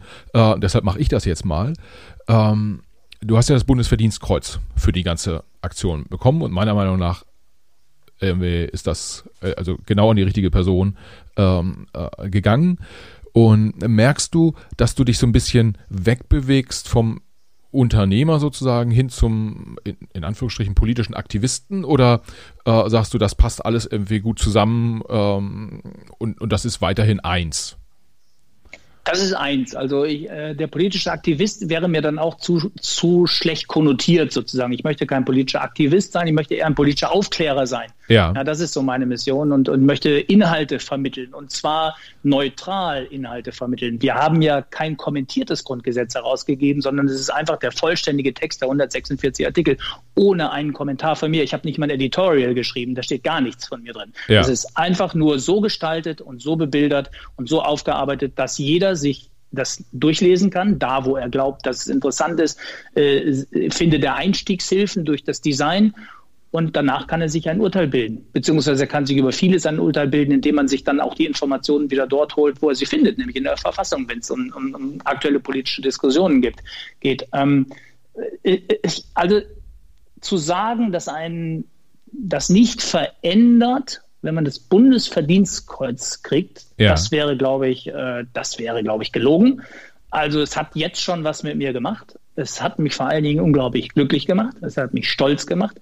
Und es hat mich auch in dem, was ich sage, sicherer gemacht. Und ich bin mir ganz sicher, wenn wir das gleiche Gespräch vor dem 30. November geführt hätten, wo ich es verliehen bekommen habe, hätte ich auch nicht so einen Druck in der Stimme. Also ja. der Druck kommt auch durch Überzeugung inzwischen. Ja. Durch, durch eine Überzeugung, die ich schon immer hatte, dass das, was ich da mache, im Grunde gut ist. Aber sie ist jetzt von höchster Stelle, nämlich auch vom Bundespräsidenten gewürdigt worden. Und das gibt einem eine gewisse Sicherheit. Es hilft mir natürlich auch ähm, in den weiteren Schritten. Also es gab ganz konkret einen ein Vorgang, wo ich natürlich innerlich schmunzeln musste. Aber ich sehe das gar nicht dann negativ, sondern ich freue mich, dass es vorangeht. Also ich weiß, dass ich mit einer Idee eines Sonderdrucks äh, für das Grundgesetz an ein Unternehmen rangegangen bin und sehr kalt lächelnd an der Schulter des Marketingleiters abgeprallt bin. Ja. Ja, also von ihm kalt lächelt. Das fand er dann doch alles nicht so interessant für sein Unternehmen. Wenn aber dann der CEO einen über LinkedIn persönlich gratuliert und man dann nochmal anfragt und sagt, Mensch, jetzt hat sich Ihr Chef nochmal gemeldet, dann gehen die Türen plötzlich auf. Das will ich gar nicht triumphierend erzählen, sondern es ist ja auch manchmal eben so, dass man die Leute zu ihrem Glück zwingen muss. Manchmal ist es vielleicht auch nicht ersichtlich gewesen aus einem PDF, aus einer schlecht formulierten Mail von mir. Vielleicht hat er an dem Tag einfach auch fünf andere Entscheidungen zu treffen, die die ihnen einfach äh, nicht die Muße gegeben haben, über meine Idee nachzudenken. Was ich aber damit sagen will, ist, an diesem kleinen Beispiel habe ich schon gemerkt, dass wenn man den Absender stehen hat, dass man für ein Produkt so eine Auszeichnung bekommen hat, dann ist es auch leichter in Zukunft damit zu arbeiten. Und das kann für das Produkt und damit auch für meinen weiteren Weg nur leicht sein. Ja. Offen sind die Türen trotzdem noch nicht. Ich muss sie nur nicht mehr eintreten, aber ja. ich muss sie immer noch aufmachen, ich muss klopfen, ich muss kratzen, ich muss rufen, hier bin ich. Und äh, aber das Eintreten spare ich mir jetzt. Ja. Okay. Und sag mal, wie ist denn das eigentlich, äh, wenn man das Bundesverdienstkreuz bekommt? Einmal war es wahrscheinlich jetzt wegen Corona nicht so eine ganz äh, glamouröse große Veranstaltung, wo ganz viele Leute waren. Ähm, äh, andererseits, wie ist das? Ruft dann jemand an und sagt, so, hier ist das Bundespräsidialamt. Äh, wir haben hier, haben was zu vergeben, wann hätten Sie Zeit oder wie? Es ist in dem Fall sogar eine ganz witzige Geschichte. Ähm, man bekommt einen Brief und dort steht es dann äh, mitgeteilt von der Staatskanzlei, ganz ja. offiziell. Und ob man es denn annimmt und ob alle Angaben sozusagen, die drinstehen, in der Begründung auch und so, ob das alles richtig ist. Man muss sie also mindestens einmal mal zurückmelden auch. Ähm, und man hat es aber dann schon quasi verliehen bekommen. Also es wird dann quasi der Form halber mitgeteilt und ja. dann wird auch ein Termin sozusagen ausgemacht. Und dieser Brief lag bei mir, ich weiß es nicht genau, aber mindestens 10, 12, 13 Tage ungeöffnet rum, weil ich nur Staatskanzlei gelesen hatte und weil ich zu dem Zeitpunkt auch mit der Steuervorauszahlung noch ein bisschen hinten dran war. Und ich habe gedacht, das ist eine Mahnung und habe gedacht, na komm, in zehn Tagen habe ich es ja erledigt und so, das, die sollen sich jetzt mal nicht so anstellen. Und habe es dann wirklich erst nach zehn Tagen mal mit ins Frühstückslokal genommen morgens und habe dann so einen Post, äh, einen Brief nach dem anderen geöffnet und ja, da der dritte oder der vierte war es, glaube ich, dann zog ich das raus und da, ja, da bin ich fast umgefallen. Und dann habe ich zu der Frau, wo ich immer frühstücke, gesagt, ich kriege das Bundesverdienstkreuz, guck mal. und da, also es war wirklich, das war bizarr tatsächlich ja. in dem Moment und habe mich natürlich wahnsinnig gefreut. Alles, was dann daraus sich entwickelt hat, war toll. Ähm, auch, dass es der Rahmen genauso war, wie er war. Also ich war zu diesem Zeitpunkt sehr müde und ähm, wäre ungern vor 50 Leuten auf irgendeine Bühne gegangen, hätte eine große Laudatio über mich ergehen lassen. Äh, der ganze Tag hätte mich nur angestrengt und gestresst ähm, als Dr. Carsten Broster, das ist der Kultursenator der Stadt Hamburg, anrief und sagte, wir können das Ihnen am 30. November hier im ganz kleinen Rahmen, nämlich bei mir im Büro bei einer Tasse Tee, äh, überreichen. Äh, oder aber wir warten noch, bis das alles vorbei ist und dann machen wir das groß wie immer mit Rede und äh, 50 Gästen im Rathaus. Da habe ich ihm gesagt, was für ein Datum war das? Und dann hat er gesagt, 30.11. Und das ist jetzt ein kurzer, trauriger Moment, aber der gleichzeitig auch okay ist für mich. Am 1.12. genau vor einem Jahr ist mein Vater gestorben und ich habe mir gedacht, am 30.11. kriege ich das Bundesverdienstkreuz. Ich bin abends mit dem Bundesverdienstkreuz nach Hause gekommen, habe meine Mutter angerufen, habe ein Foto gemacht, wie ich es bei meinem Vater vor die Kerze gestellt habe. Da liegt es jetzt auch, in dem Moment, wo wir sprechen, sehe ich es. äh, und sehe auch ihn. Und ich denke mir, das hat den Kreis so abgerundet, auch so persönlich. Ne? Und ja. das war genau zur richtigen Zeit dann auch die, die richtige Veranstaltung in der richtigen Größe. Und Carsten Bruster ist einfach auch ein super Typ. Also ich glaube, wir haben in Hamburg den besten Kultursenator oder den besten Kulturpolitiker äh, Deutschlands zurzeit, der sich unfassbar einsetzt, mit dem ich auch andere äh, Doppelpässe seitdem spielen durfte für die Hamburger Kultur. Und ähm, ja, das war also eine rundum äh, super Veranstaltung. Ich bin damit total happy.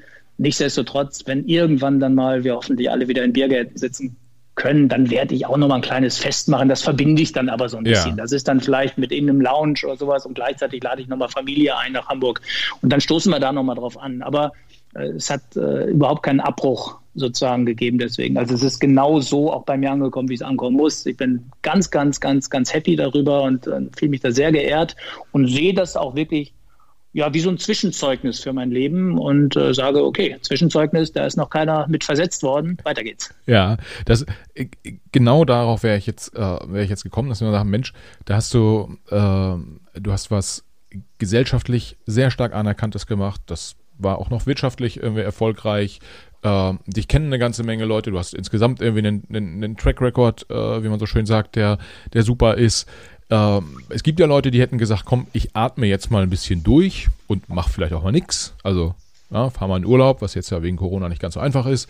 Aber du hast gesagt, äh, ich nehme mir gleich mal das nächste äh, ganz dicke und äh, bedeutungsschwere Buch und äh, bringe auch das als, als Magazin raus.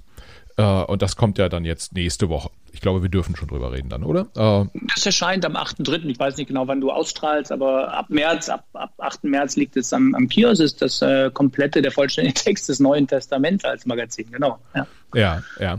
Wie kommt man dazu, dass man sagt, Mensch, die Bibel, äh, da mache ich jetzt auch nochmal ein Magazin draus, weil das ist ja jetzt auch nicht nicht was, wo man sagt, irgendwie äh, wird, wird zum Spaß gelesen dann auch. Ähm, und ist ja von der Thematik her auch nochmal ein Stück weg, auch von so Themen wie dem Grundgesetz. Ja, äh, kurz erklärt, warum das überhaupt jetzt ging und warum das so schnell ging. Und ich habe dafür im Prinzip fast nichts gemacht. Also sonst wäre es auch nicht gegangen. Ich hatte mit anderen Sachen auch sehr viel zu tun. Das geht jetzt alles im Prinzip auf das Konto meines Partners Andreas Volleritsch und seiner Frau Michaela Pernegger, weil es hauptsächlich eine Designarbeit war. Ja. Ähm, diesen, diesen schweren Text in 336 Magazinseiten umzuwandeln, ähm, das ich habe natürlich mitgemacht, ich habe ein bisschen beraten, ich habe mir Sachen angeguckt, ich habe das Cover mitentwickelt und sowas. Aber äh, er hat quasi die Stunden gekloppt und sie. Ähm, und die Grundidee war schon 2011. Und das ist auch wichtig, um zu verstehen, warum man auf die Idee kommt, die Würde des Menschen ist untastbar, unantastbar. Ach, jetzt habe ich selber schon gedacht. Nee, die Würde des Menschen ist unantastbar. So, Entschuldigung, jetzt äh, äh, ein bisschen verhaspelt, aber jetzt sind wir wieder, äh, sind wir wieder auf, dem, auf dem richtigen Weg. Äh, warum man auf die Idee kommt, diesen doch eher mal einfachen Satz dann auf eine Doppelseite zu stellen, weil man eben äh, damals schon hatten wir die Erfahrung sechs Jahre, sieben Jahre zuvor, nämlich 2011, haben wir beiden schon mal, der Andreas und ich, das Neue Testament als Magazin an den Kiosk gebracht. Damals ja. fast, fast ein bisschen unter ferner Liefen, gar nicht so beachtet. Und damals war es aus einem Impuls heraus. Ähm, dort lag ich äh, in München, hatte ein Fußballheft für einen Verlag in München entwickelt und lag jede Nacht im gleichen Hotelzimmer und hatte nichts zu lesen dabei. Und äh, dann gab es eine handelsübliche Bibel, gleicher Effekt wieder, äh, Vater unser, ähm, Bergpredigt, all die großen Sätze, das erste Mal der Name Jesus im Neuen Testament erwähnt und alles war gleich groß. Und die Geschichte habe ich ja fürs Grundgesetz schon mal erzählt. So ähnlich ist sie quasi Copy and Paste auch damals gewesen, also die Uridee. Wir haben dann das Neue Testament als Magazin an den Kiosk gebracht, haben irre viele Designpreise dafür bekommen, waren in Litauen auf einer Bühne, waren, haben in New York den Red Dot äh, Design Award bekommen. Es hat sich verkaufstechnisch, weil ich einfach die Erfahrung noch nicht hatte, weil wir diese Auflagen ja. nicht leisten konnten damals, weil ich diese ganzen Grosso-Bewegungen, die ich vorhin skizziert habe, noch nicht drauf hatte, ähm, war das okay. Also da haben wir jetzt kein Geld verloren, aber auch nichts äh, dran gewonnen.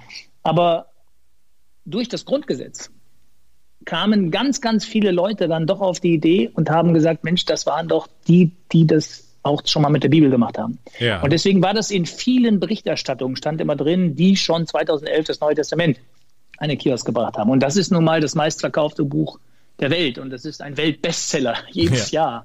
Und das heißt also, viele Leute haben bei uns nachgefragt, äh, Grundgesetz sind sie große Fans, aber können wir denn auch die, die Bibelausgabe noch kaufen? Und das ging halt nicht mehr, weil es die nicht mehr gab. Und irgendwann waren das so viele Bestellungen, dass ich zu Andreas gesagt habe, Mensch, lass uns das Ding doch einfach nachdrucken. Und dann haben wir wieder Kontakt aufgenommen mit dem Bibelwerk, mit den Lizenzgebern der Einheitsübersetzung, die wir benutzt haben. Das ist die Übersetzung, die quasi in Schulbüchern in den Kirchen auch äh, gelehrt wird, aus denen äh, gelesen wird und aus denen äh, ja im Prinzip der populärste Text, wenn man so will. Es gibt ja die Luther-Übersetzung, aber der populärste Text, ja. der ökumenisch verantwortete Text, ist die Einheitsübersetzung. Und dann haben die gesagt, ja, das tut uns leid, da gibt es jetzt gerade eine neue ja. Die kommt jetzt in den nächsten Wochen raus. Und die ist auch in vielen Dingen überarbeitet. Die sind moderne Sprache natürlich dann auch wieder. Es gibt aber auch Bibelforschung, das wirklich, Bibelforschung hört ja nie auf. Das heißt, auch geschichtliche Dinge stellen sich vielleicht dann mal in Details anders dar, sodass sie dann äh, so geografische Sachen dann wieder korrigiert werden und so weiter und so weiter. Viele Dinge wurden ja auch im, Zeit, im Laufe der Zeit, das ist eine eigene äh, Thematik, wurden auch äh, verschlimmbessert, wurden jetzt wieder zurückkorrigiert und sowas mit den verschiedenen Drucken. Jetzt ist es aber eine neue Einheitsübersetzung. Das ist jetzt sozusagen der Text, der relevant ist und, und maßgebend. Und den müssten wir verwenden. Ja. Und den gab es natürlich nur als Bleihöste. Das heißt also, Andreas hat sich hingesetzt und hat das Gleiche nochmal gemacht, was er schon 2011 gemacht hat. Und ich glaube, bestimmt drei, 400 Stunden die beiden zusammen daran gesessen. Und am Ende des Tages hat sich das aber wieder wunderbar zusammengebaut, weil seinerzeit hatten wir Stellprobenfotos von Oberammergau, um die Doppelseiten zu bebildern, die Auftaktseiten. Die waren von der wunderbaren Fotokünstlerin Brigitte Maria Meyer. Und als wir jetzt auf ihren Instagram-Kanal geguckt haben, haben wir gesehen, sie hat sich auch, genau wie wir, entsprechend weiterentwickelt und hat mittlerweile eine atemberaubende Bildsprache. Und sie hat ausgerechnet im letzten Jahr oder im vorletzten Jahr einen Film gemacht, der hieß Jesus Christ. Und das, wenn du so willst, die Passionsspiele im Jahr 2018, 19, 20 und unfassbar ergreifende Bilder. Und wir haben sie einfach angerufen und gesagt, äh, wollen wir das nicht wieder zusammen machen? Und wir haben Gott sei Dank diese Bilder gekriegt. Und so baut sich dieses Projekt jetzt quasi äh, neu zusammen. Es ist ein Refresh, es ist eine Aktualisierung, aber ich sage, es ist so viel besser als das erste und so viel wuchtiger, 900 Gramm schwerer Block, den wir da produziert haben, mit einem 16 Seiten Infografikteil noch, dass ich glaube, dass das jetzt eigentlich das richtige Werk ist. Das eine war gut, aber es war noch nicht richtig gut. Und jetzt äh, haben wir alle viel dazugelernt. Und ich glaube, das, was die Leute so am 8. März am Kiosk sehen und dann auch im Buchhandel, das ist, ich würde sagen, die beste Neue Testament-Ausgabe, die man wahrscheinlich zurzeit kriegen kann. Okay, das, eigentlich müsste man fast an, diesen, an, dieser Stelle sagen, okay, das war der Podcast, aber äh, ich habe ich, ich, ich Und Werbung, als Werbung kennzeichnen müssten wir das vor allen Dingen. Das war ein Werbeblock. ja, Werbung für die Bibel und das Grundgesetz, glaube ich, okay. ähm, äh, ich glaube, das darf man. Mm, aber was, was mich interessiert ist, wenn du mit so einem äh, Projekt um, um die Ecke kommst, das ist ja, also ich verkaufe jetzt die Bibel, ich sag mal, die Bibel in sexy, ja, äh, äh, als Buch, da müssten doch dann, ich sag mal so, die Aldis dieser Welt, ja, äh, äh oder die Supermärkte, die, die äh, Printprodukte verkaufen, die müssten dir das doch aus den Händen reißen. Oder? Äh, weil die sagen, das will eigentlich jeder lesen und die Oma, die hier einkauft und der Onkel und weiß ich nicht, das nimmt jeder mit. Ähm, nee, nee, das sind wieder die dicken Bretter, die wir bohren. Also okay. es ist tatsächlich so. Es ist wieder der gleiche Weg. Es ist wieder so, dass wir erstmal in den Markt reinkommen müssen. Die Leute, wer, ich kann 100 Preise vorher kriegen. Die Skepsis, die Grundskepsis des Gegenübers bleibt immer. Die ja. erste Frage, die ich ab Montag überall höre, wer soll denn das Neue Testament als Magazin kaufen? Und dann dauert es eine Woche und dann, ah, doch, kaufen welche. Dann hängt es plötzlich im Schaufenster. Ah ja, dann legen wir es mal an die Kasse. Dann geben wir mal eine Stapelplatzierung. Oh nee, wir brauchen noch welche und dann drucken wir nach. Also wir haben jetzt 40.000 gedruckt. Da bin ich mir sicher, werden wir das ganze Jahr die Druckmaschinen noch häufiger benutzen. Aber das ist so ein Graswurzelwachstum. Das ist auch ein Unterschied zum Grundgesetz. Also das war jetzt ein sehr leidenschaftlicher Vortrag gerade, aber du wirst sehen in den nächsten Wochen, es wird ein paar Meldungen dazu geben, aber ich ja. bin hier nicht, ich bin hier nicht auf einer Mission. Das ist schon ein Unterschied. Ja. Das ist für mich als Medienmacher natürlich auch ein unglaublich spannendes Medienprojekt. Und ähm, ich glaube, dass es im Moment sehr, sehr gut in die Zeit passt für die Menschen, und da gibt es ja viele davon, äh, die im Glauben äh, in den Schriften einfach jetzt auch Halt suchen. Und ja. deswegen haben wir auch vorne drauf Korintherbrief 13, äh, Glaube, Liebe, Hoffnung, diese drei. Und die Liebe ist die stärkste von allen. Ich glaube, das ist auch genau der Vers, den es jetzt braucht, um die Leute auch anzusprechen. Aber ich werde nicht wie ein Fischverkäufer die Bibel äh, äh, vermarkten und an, ankündigen, weil das würde auch wiederum nicht zum Projekt passen. Ja. Da sind wir bei deinem, bei deinem Beispiel. Ich glaube, es passt auch nicht zu Aldi. Ja. Ich glaube, es muss zu Thalia, es muss zu Hungdubel, es muss in den Bahnhofsbuchhandel, ähm, es muss äh, zu den kleinen äh, Buchhandlungen vielleicht in den kleinen Städten äh, da, wo liebevoll beraten wird, äh, wo man sagt, Mensch, hier, schauen Sie mal, das ist ganz neu im Sortiment und dann werden Sie sich das, letzter Werbeblock von meiner Seite, dann werden die sich das anschauen, die werden es blättern, die werden es fühlen, die werden diesen schweren Klotz sehen, die haben sowas noch nie in Händen gehabt und dann wird die Frau oder der Mann sagen, das kann ich mir doch gar nicht leisten und dann sagen wir, es kostet nur 12 Euro und das ja. ist der einzige Fehler, den wir gemacht haben, es ist zu billig. uh, Du hast, du, du, hast, du hast gesagt, du bist in diesem Falle nicht auf einer Mission. Ähm, was, was mir durch den Kopf ging, als ich äh, gesehen habe äh, oder gehört habe, du, du äh, legst die Bibel neu auf, äh, sozusagen. Ähm, hast du da auch mal drüber oder, oder, hast du andere Religionen im, äh, äh, im Blick gehabt? Hast du gesagt, ja, irgendwie nach der Bibel kommt, weiß ich nicht, irgendwie der Koran? Ja, beispielsweise ähm, weil das ist halt ein cooles Projekt, ja, und ähm, äh, die Religionen stehen irgendwie ja, auf, auf gleicher Höhe nebeneinander, oder hast du gesagt, das ist jetzt, ich mache einfach mal die Bibel, weil ich die Bibel machen will und ähm, den Rest eher nicht. Ähm, nee, mit, mit, mit, mit ich bin nicht auf einer Mission, das äh, meine ich anders. Ja. Ähm, ich, ich kann nur die Bibel machen. Also ich bin in einer Dorfgemeinschaft groß geworden, wo in der Tat die Kirche mitten im Dorf steht. Ähm, ja. Ich war sehr froh, wir hatten den Tod meines Vaters angesprochen, ich war sehr froh, vor, vormals schon oft, aber auch in diesen Tagen einen Ort zu haben, wo ich trauern kann, äh, eine Gemeinde, die sich kümmert. Ich sehe sehr, sehr viel Gutes, was die Kirche gerade im ländlichen Bereich auch an Sozialarbeit und sowas in all den Jahren, wo ich dort gelebt habe, äh, getan hat, was oftmals ja nicht gesehen wird. Ähm, ich war Messdiener. Ich habe Abitur gemacht auf einer äh, von katholischen Ordensschwestern geleiteten Gymnasium. Und dennoch bin ich heute kein regelmäßiger Kirchengänger. Ich gehe an den Hochfeiertagen rein, ich gehe äh, ins Gebet, wenn ich meine, dass es mir gerade gut tut, aber ich bin jetzt nicht der Vorzeige-Christ. Also ja. ich bin jetzt nicht derjenige, der, der quasi von, von Haus zu Haus gehen wird und, und die Leute wie die Schäfchen zurück in die Kirche treiben, die gerade aus Gründen austreten, die ja auch Gründe sind, ohne dass ich auch auf dieses Glatteis jetzt äh, mich begeben werde. Aber für mich ist wichtig, dass äh, Kirche heute im Jahr 2021 muss aufklären, muss sich erneuern, muss zuhören, muss sich verändern. Aber wenn ich die Bibel als Magazin rausbringe, oder in dem Fall den, erst, äh, den zweiten Teil, nämlich das Neue Testament ist es ja als Magazin, dann trenne ich zwischen Kirche und Religion. Ja. Und ich trenne hier auch zwischen Mission und Medienprodukt. Und für mich ist es ein sehr wichtiges, und nur das kann ich auch machen. Also ich würde mich niemals an ein Buch ranwagen, in dem ich mich nicht so gut auskenne. Also hiermit bin ich groß geworden. Ich bin Mitglied dieser äh, katholischen Kirche. Und deswegen kann ich das auch voller Überzeugung tun, das schon.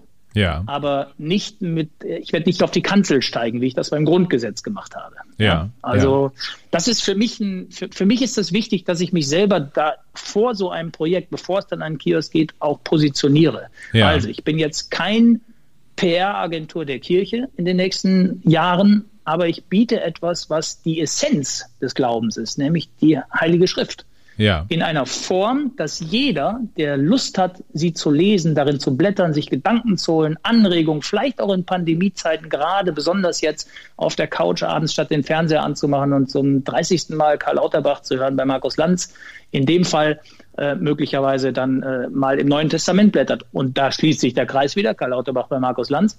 Warum steht der Korintherbrief vorne drauf? Weil Franz Müntefering an einem Abend, es ist wirklich Zufall, bei Markus Land saß, so wie seinerzeit Ranga Yogeshwar und sagte, meine Mutter sagte immer Glaube, Liebe, Hoffnung, diese drei. Da habe ich gedacht, recht hat er der Franz Müntefering, das wird unser Cover. So ja. geht das dann manchmal. Zuhören, äh, aufsaugen, umsetzen. Ja, ja. Okay. Und äh, jetzt hast du das Grundgesetz gemacht, du hast die Bibel oder das Neue Testament gemacht. Was ist, was ist das nächste?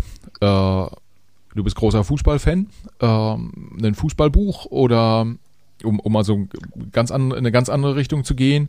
Oder ähm, äh, gibt es noch ein anderes großes, bedeutungsschweres äh, Projekt, was du, was du schon auf der Liste hast?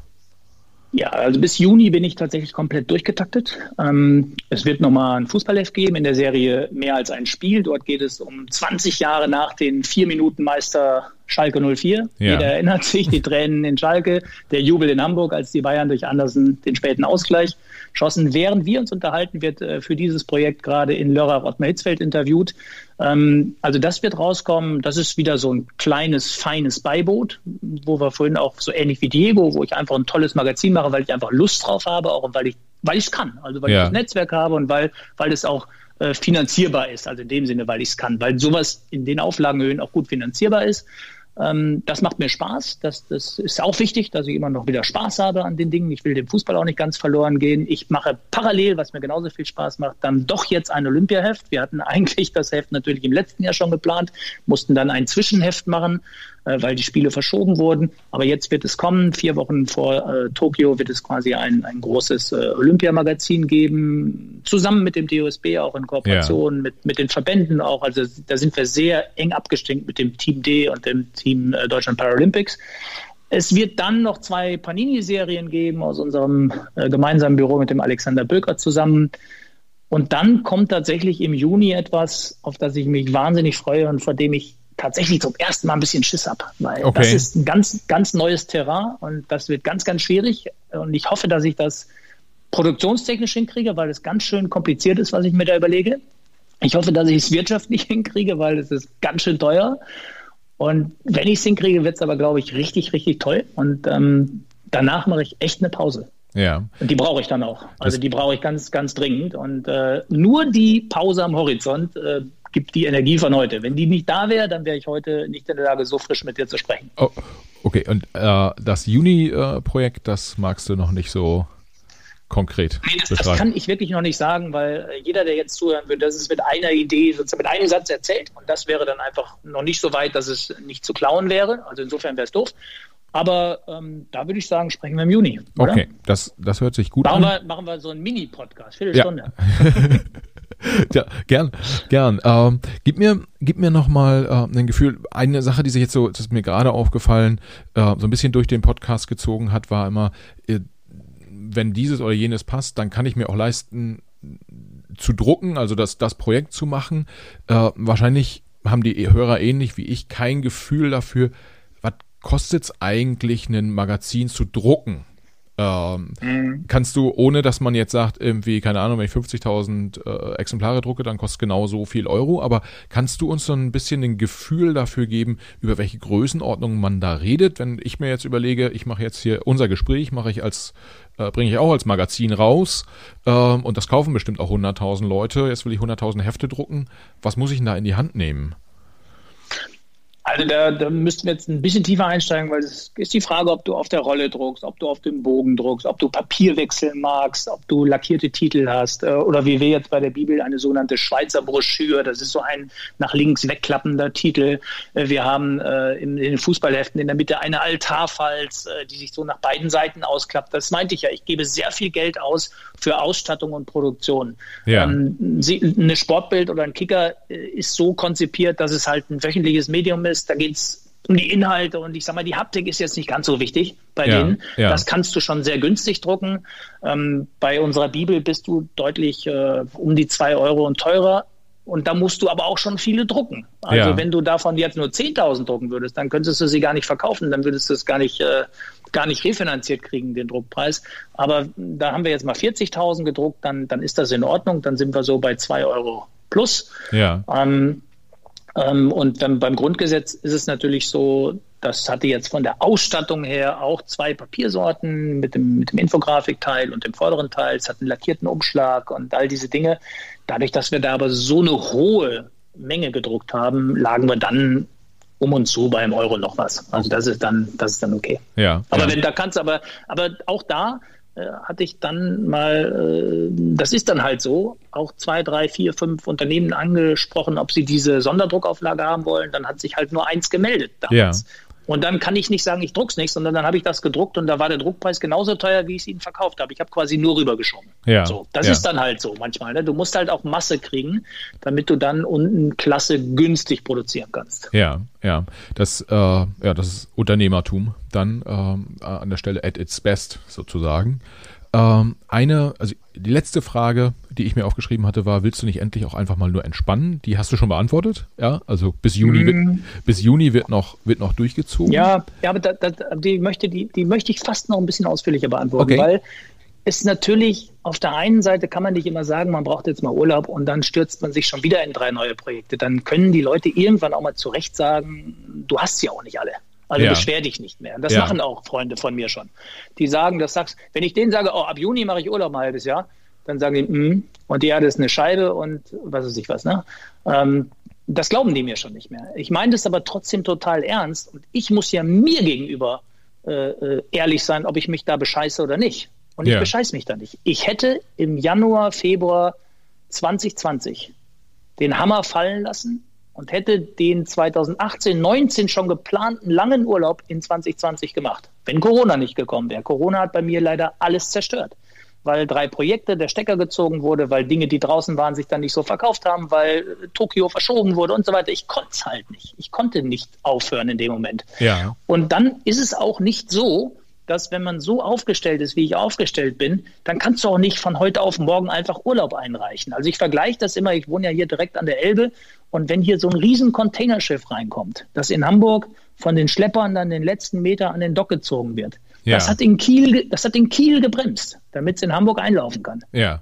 Ja, und so sehe ich das bei mir auch. Und ich habe jetzt, sagen wir mal, vor echt ohne Quatsch vor drei, vier Monaten angefangen zu bremsen, neuerlich, weil ich plötzlich dieses Fenster sah und im Juni lege ich irgendwo an. Und am liebsten irgendwo in Italien. Ich habe mir schon einen Ort ausgesucht und ein bisschen die Sprache vielleicht nochmal le lernen, irgendwie was anderes für den Kopf tun, aber vor allen Dingen mal nichts machen. Also ich bin nicht zwanghaft produktiv, wirklich nicht, auch wenn es manchmal so aussieht. Ja. Ich würde auch gerne einfach mal Urlaub machen.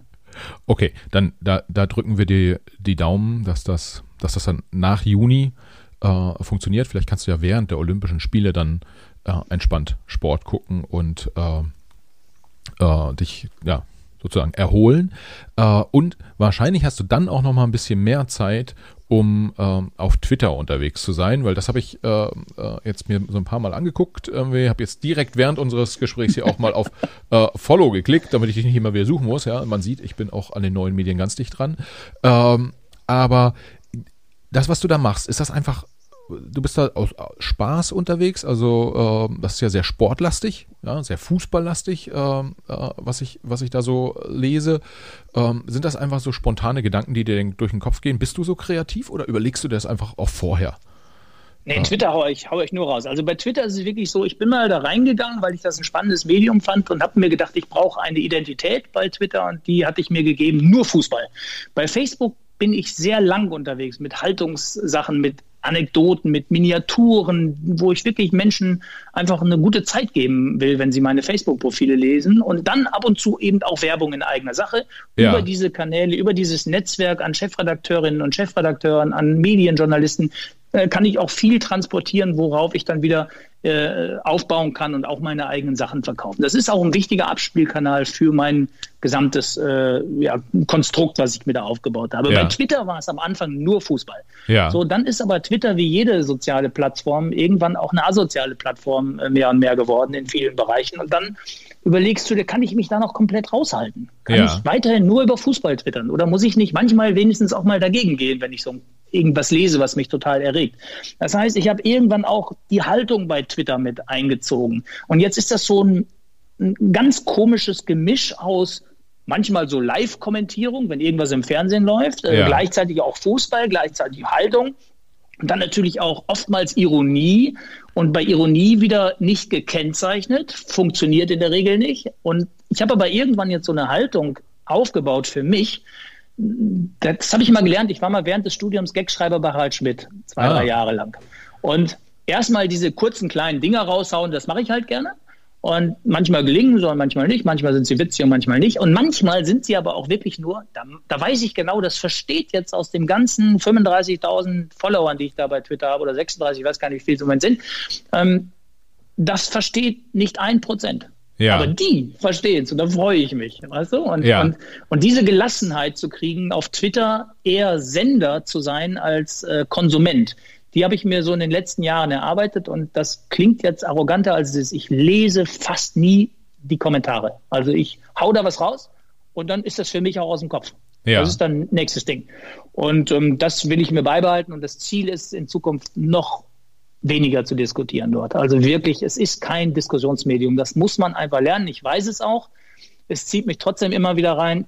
Und dann verstrickt man sich und dann dann erklärt man und erklärt, langweilt die anderen nur damit. Und jemand, der dann beim achten Tweet also einsteigt in der langen Konversation, versteht gar nichts mehr. Also es ist einfach nicht dafür gemacht. Twitter ist dafür gemacht, du sitzt auf der Couch, dir fällt irgendwas im Doppelpass auf, was du lustig findest, die Socken von Marcel Reif, dir fällt ein Spruch dazu ein, hau ihn raus, mach's Handy wieder raus, fertig. Ja, ja. Ähm, wenn du ich habe jetzt äh, tatsächlich, während du das gerade gesagt hast, bin ich mal durch, habe ich mal durchgescrollt und äh, ein, mhm. äh, ein Satz ist, Kalle meint es oft besser, als er es ausdrückt. Meine ich ernst. Das war zum Beispiel Haltung. Das war Haltung, genau. Mhm. Äh, äh, da, da bin ich mir jetzt nicht sicher, ist das Ironie, weil das. Nee, was, äh, ja, das, das, das, das, ist, das, das ist die Problematik. Das ist ja. genau so ein Punkt. Ähm, weil ich oftmals versuche, witzig zu sein oder auch witzig bin vielleicht, äh, weiß man da nicht genau, ist es Haltung, ist es Ironie. Nein, ja. es war zu einem Zeitpunkt, das, das habe ich geschrieben, da hatte Kalle Rummenigge zu dem Zeitpunkt schon wirklich viel Stuss geredet. Ja. Sehr viel Stuss.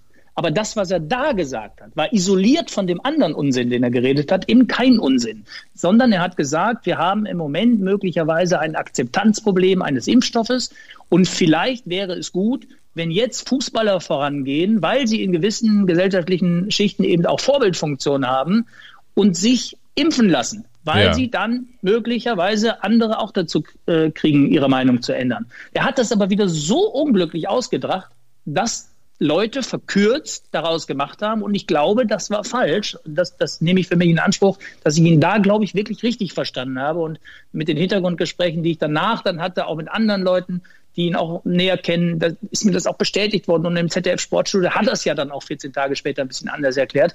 Er ist in diesem Moment einfach sehr unglücklich mit seinen Formulierungen und ist dann auch noch nicht mal in der Lage, sie am nächsten Tag zurückzuholen, indem er sagt, nee, das war doch anders gemeint. Er lässt das dann auch einfach so stehen. Da finde ich, ist er dann manchmal sehr schlecht beraten einfach oder vielleicht auch gar nicht beraten, weil er sich nicht beraten lässt. Das kann ja, ja auch sein. Ja. Und da sage ich dann an diesem Tag, ich glaube, der meinte das anders. Ja. Der meinte nicht, die Bayern jetzt zuerst alle impfen, damit wir hier Fußball spielen können. Das war wirklich nicht sein, sein, seine Idee dahinter, sondern der meinte das so, wie ich es gerade erklärt habe. Und dann schreibe ich einfach so einen Satz, weil ich das nicht stundenlang erklären kann, schreibe ich halt, ich glaube, Karl Rummenigge meint es manchmal besser, als er es sagt. Ja. Und das ist dann eine Haltung dazu. Ja, ja. Ja, finde ich, finde ich gut, weil ähm, ehrlicherweise muss man ja sagen, jetzt, wir haben jetzt äh, Anfang März äh, 2021, immer so die letzten äh, paar Wochen ähm, zusammengefasst, war Karl-Heinz Rummenigge ja auch an der einen oder anderen Stelle meiner Meinung nach auch zu Recht in der, in der Kritik bei den, äh, bei den Äußerungen, die da gekommen sind in Bezug auf äh, Politik und äh, äh, Themen insgesamt drumherum. Und äh, mit, der, mit der legendären Kon äh, Pressekonferenz äh, zum Thema Grundgesetz in München äh, gibt es ja auch eine gewisse Historie.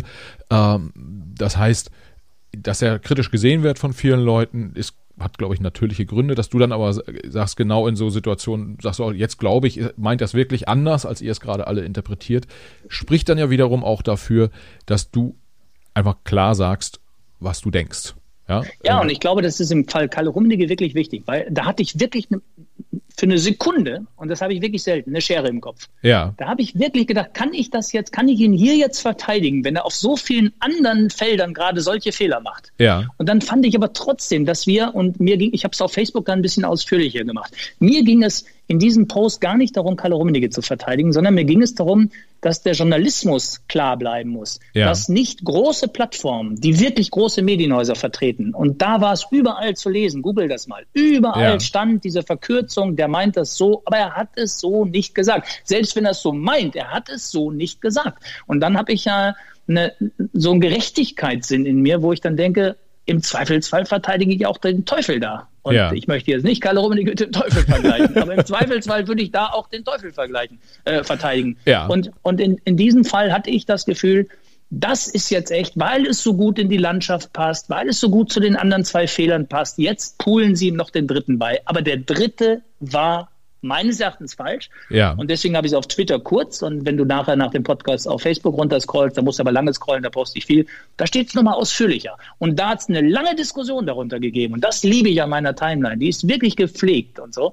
Und das sind echt äh, Leute, die auch Lust haben zu diskutieren. Und ich äh, verfahre da wie ein Fußballschiedsrichter. Wenn mir einer nur dumm kommt, kriegt er die gelbe Karte wenn er dann weiter dumm kommt, dann gehe ich wie so ein Schiedsrichter über den Direktkanal an ihn ran oder an sie und sage, pass mal auf, du hast jetzt wirklich, du nervst. Also entweder diskutier mit, aber mach nicht hier so alles kaputt mit Whataboutism und irgendwelchen anderen Quatsch, den du da verlinkst.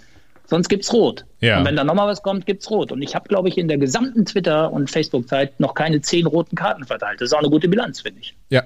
Also die, die, Leute sind dann, auch wenn man sie ernst nimmt als Diskussionspartner und sie sehen, okay, der liest das nicht nur, der, der, der nimmt das auch ernst, was ich schreibe, dann bemühen sie sich. Und aus Leuten, die am Anfang als die größten Pester meines Kanals äh, sich äh, zeigten, sind heute richtig gute Facebook-Bekanntschaften geworden, die mir auch manchmal sagen, du liegst falsch aus dem und dem und dem Grund. Und dann lerne ich was und nehme ich wieder was mit. Ich will ja, ja nicht, äh, ich will keine Klaköre in diesen Social-Media-Kanälen, aber ich möchte, ich möchte eine Diskussion. Und ich möchte nicht diesen ganzen Hate-Speech und dieses Whataboutism und so. Das, und wenn, wie gesagt, das Kalle war jetzt so ein Beispiel, schön, dass du es gesagt hast, konnten wir uns jetzt nochmal 20 Minuten ein bisschen dran, dran, dran abarbeiten. Ähm, aber es ist auch wichtig. Ähm, ich würde das immer wieder so machen. Ja. Also auch derjenige, der quasi zu Recht auf die Fresse kriegt, hat, wenn er nicht zu Recht auf die Fresse kriegt, das Recht verteidigt zu werden. Abs, abs, absolut bin, bin, ich, bin ich zu 100% bei dir und ich ehrlicherweise glaube ich auch tatsächlich, dass der, ähm, äh, ja, dass der Münchner Fußball äh, in dem Fall auch ein ganz gutes Beispiel ist, weil da gab es ja schon irgendwie äh, durchaus äh, intensive Diskussionen, die meiner Meinung nach auch ein bisschen langsam angefangen haben, weil ich das Gefühl hatte, Medien haben sich auch erst gar nicht so richtig getraut. Äh, als es dann, als der Zug dann aber am Rollen war, dann ähm, äh, ja, ging es halt auch, ging es halt auch richtig los.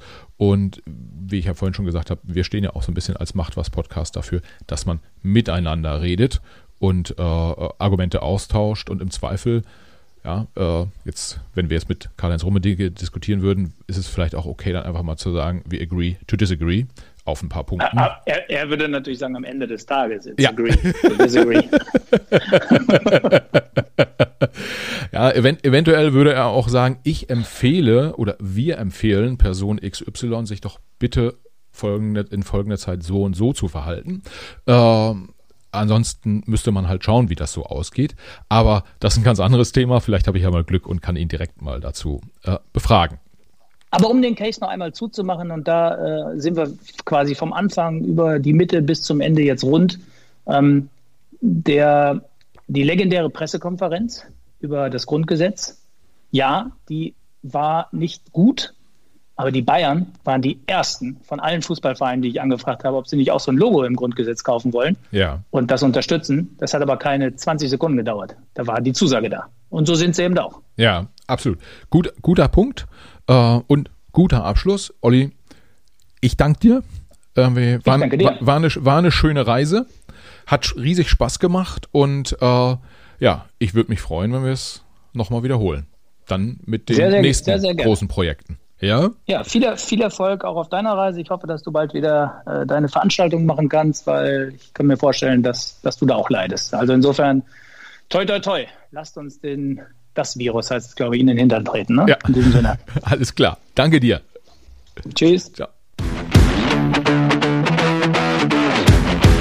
Ja, das war ja der Podcast mit Oliver Wurm. Ich hoffe, ihr hattet eine Menge Spaß beim Hören. Ich fand es super interessant, ja, aus dem Grundgesetz ein Magazin zu machen, damit so erfolgreich unterwegs zu sein und einen Bundesverdienstkreuz zu bekommen, ist ja schon an sich äh, eine mega Success Story. Äh, das Thema mit der Bibel fand ich spannend. Insgesamt aber auch seine ganzen äh, äh, Einschätzungen zu den unterschiedlichen Themen war schon echt cool zu hören. Ich hoffe, ihr seid beim nächsten Mal auch wieder dabei. Ähm, wir würden uns freuen, wenn ihr uns abonniert auf den unterschiedlichen Podcast-Plattformen. Wenn ihr uns da eine coole Bewertung hinterlasst, finden wir das auch cool. Und wenn ihr mit uns in Kontakt treten wollt, sagt uns über LinkedIn, über Facebook, über Twitter oder auch über Instagram. Überall findet ihr uns. Sagt uns da gerne, wen ihr gerne mal hier hören wollt und welche Fragen ihr am liebsten ja, möchtet, dass wir die stellen. Wir freuen uns auf jeden Fall auf Input von euch. Bis dahin, ciao.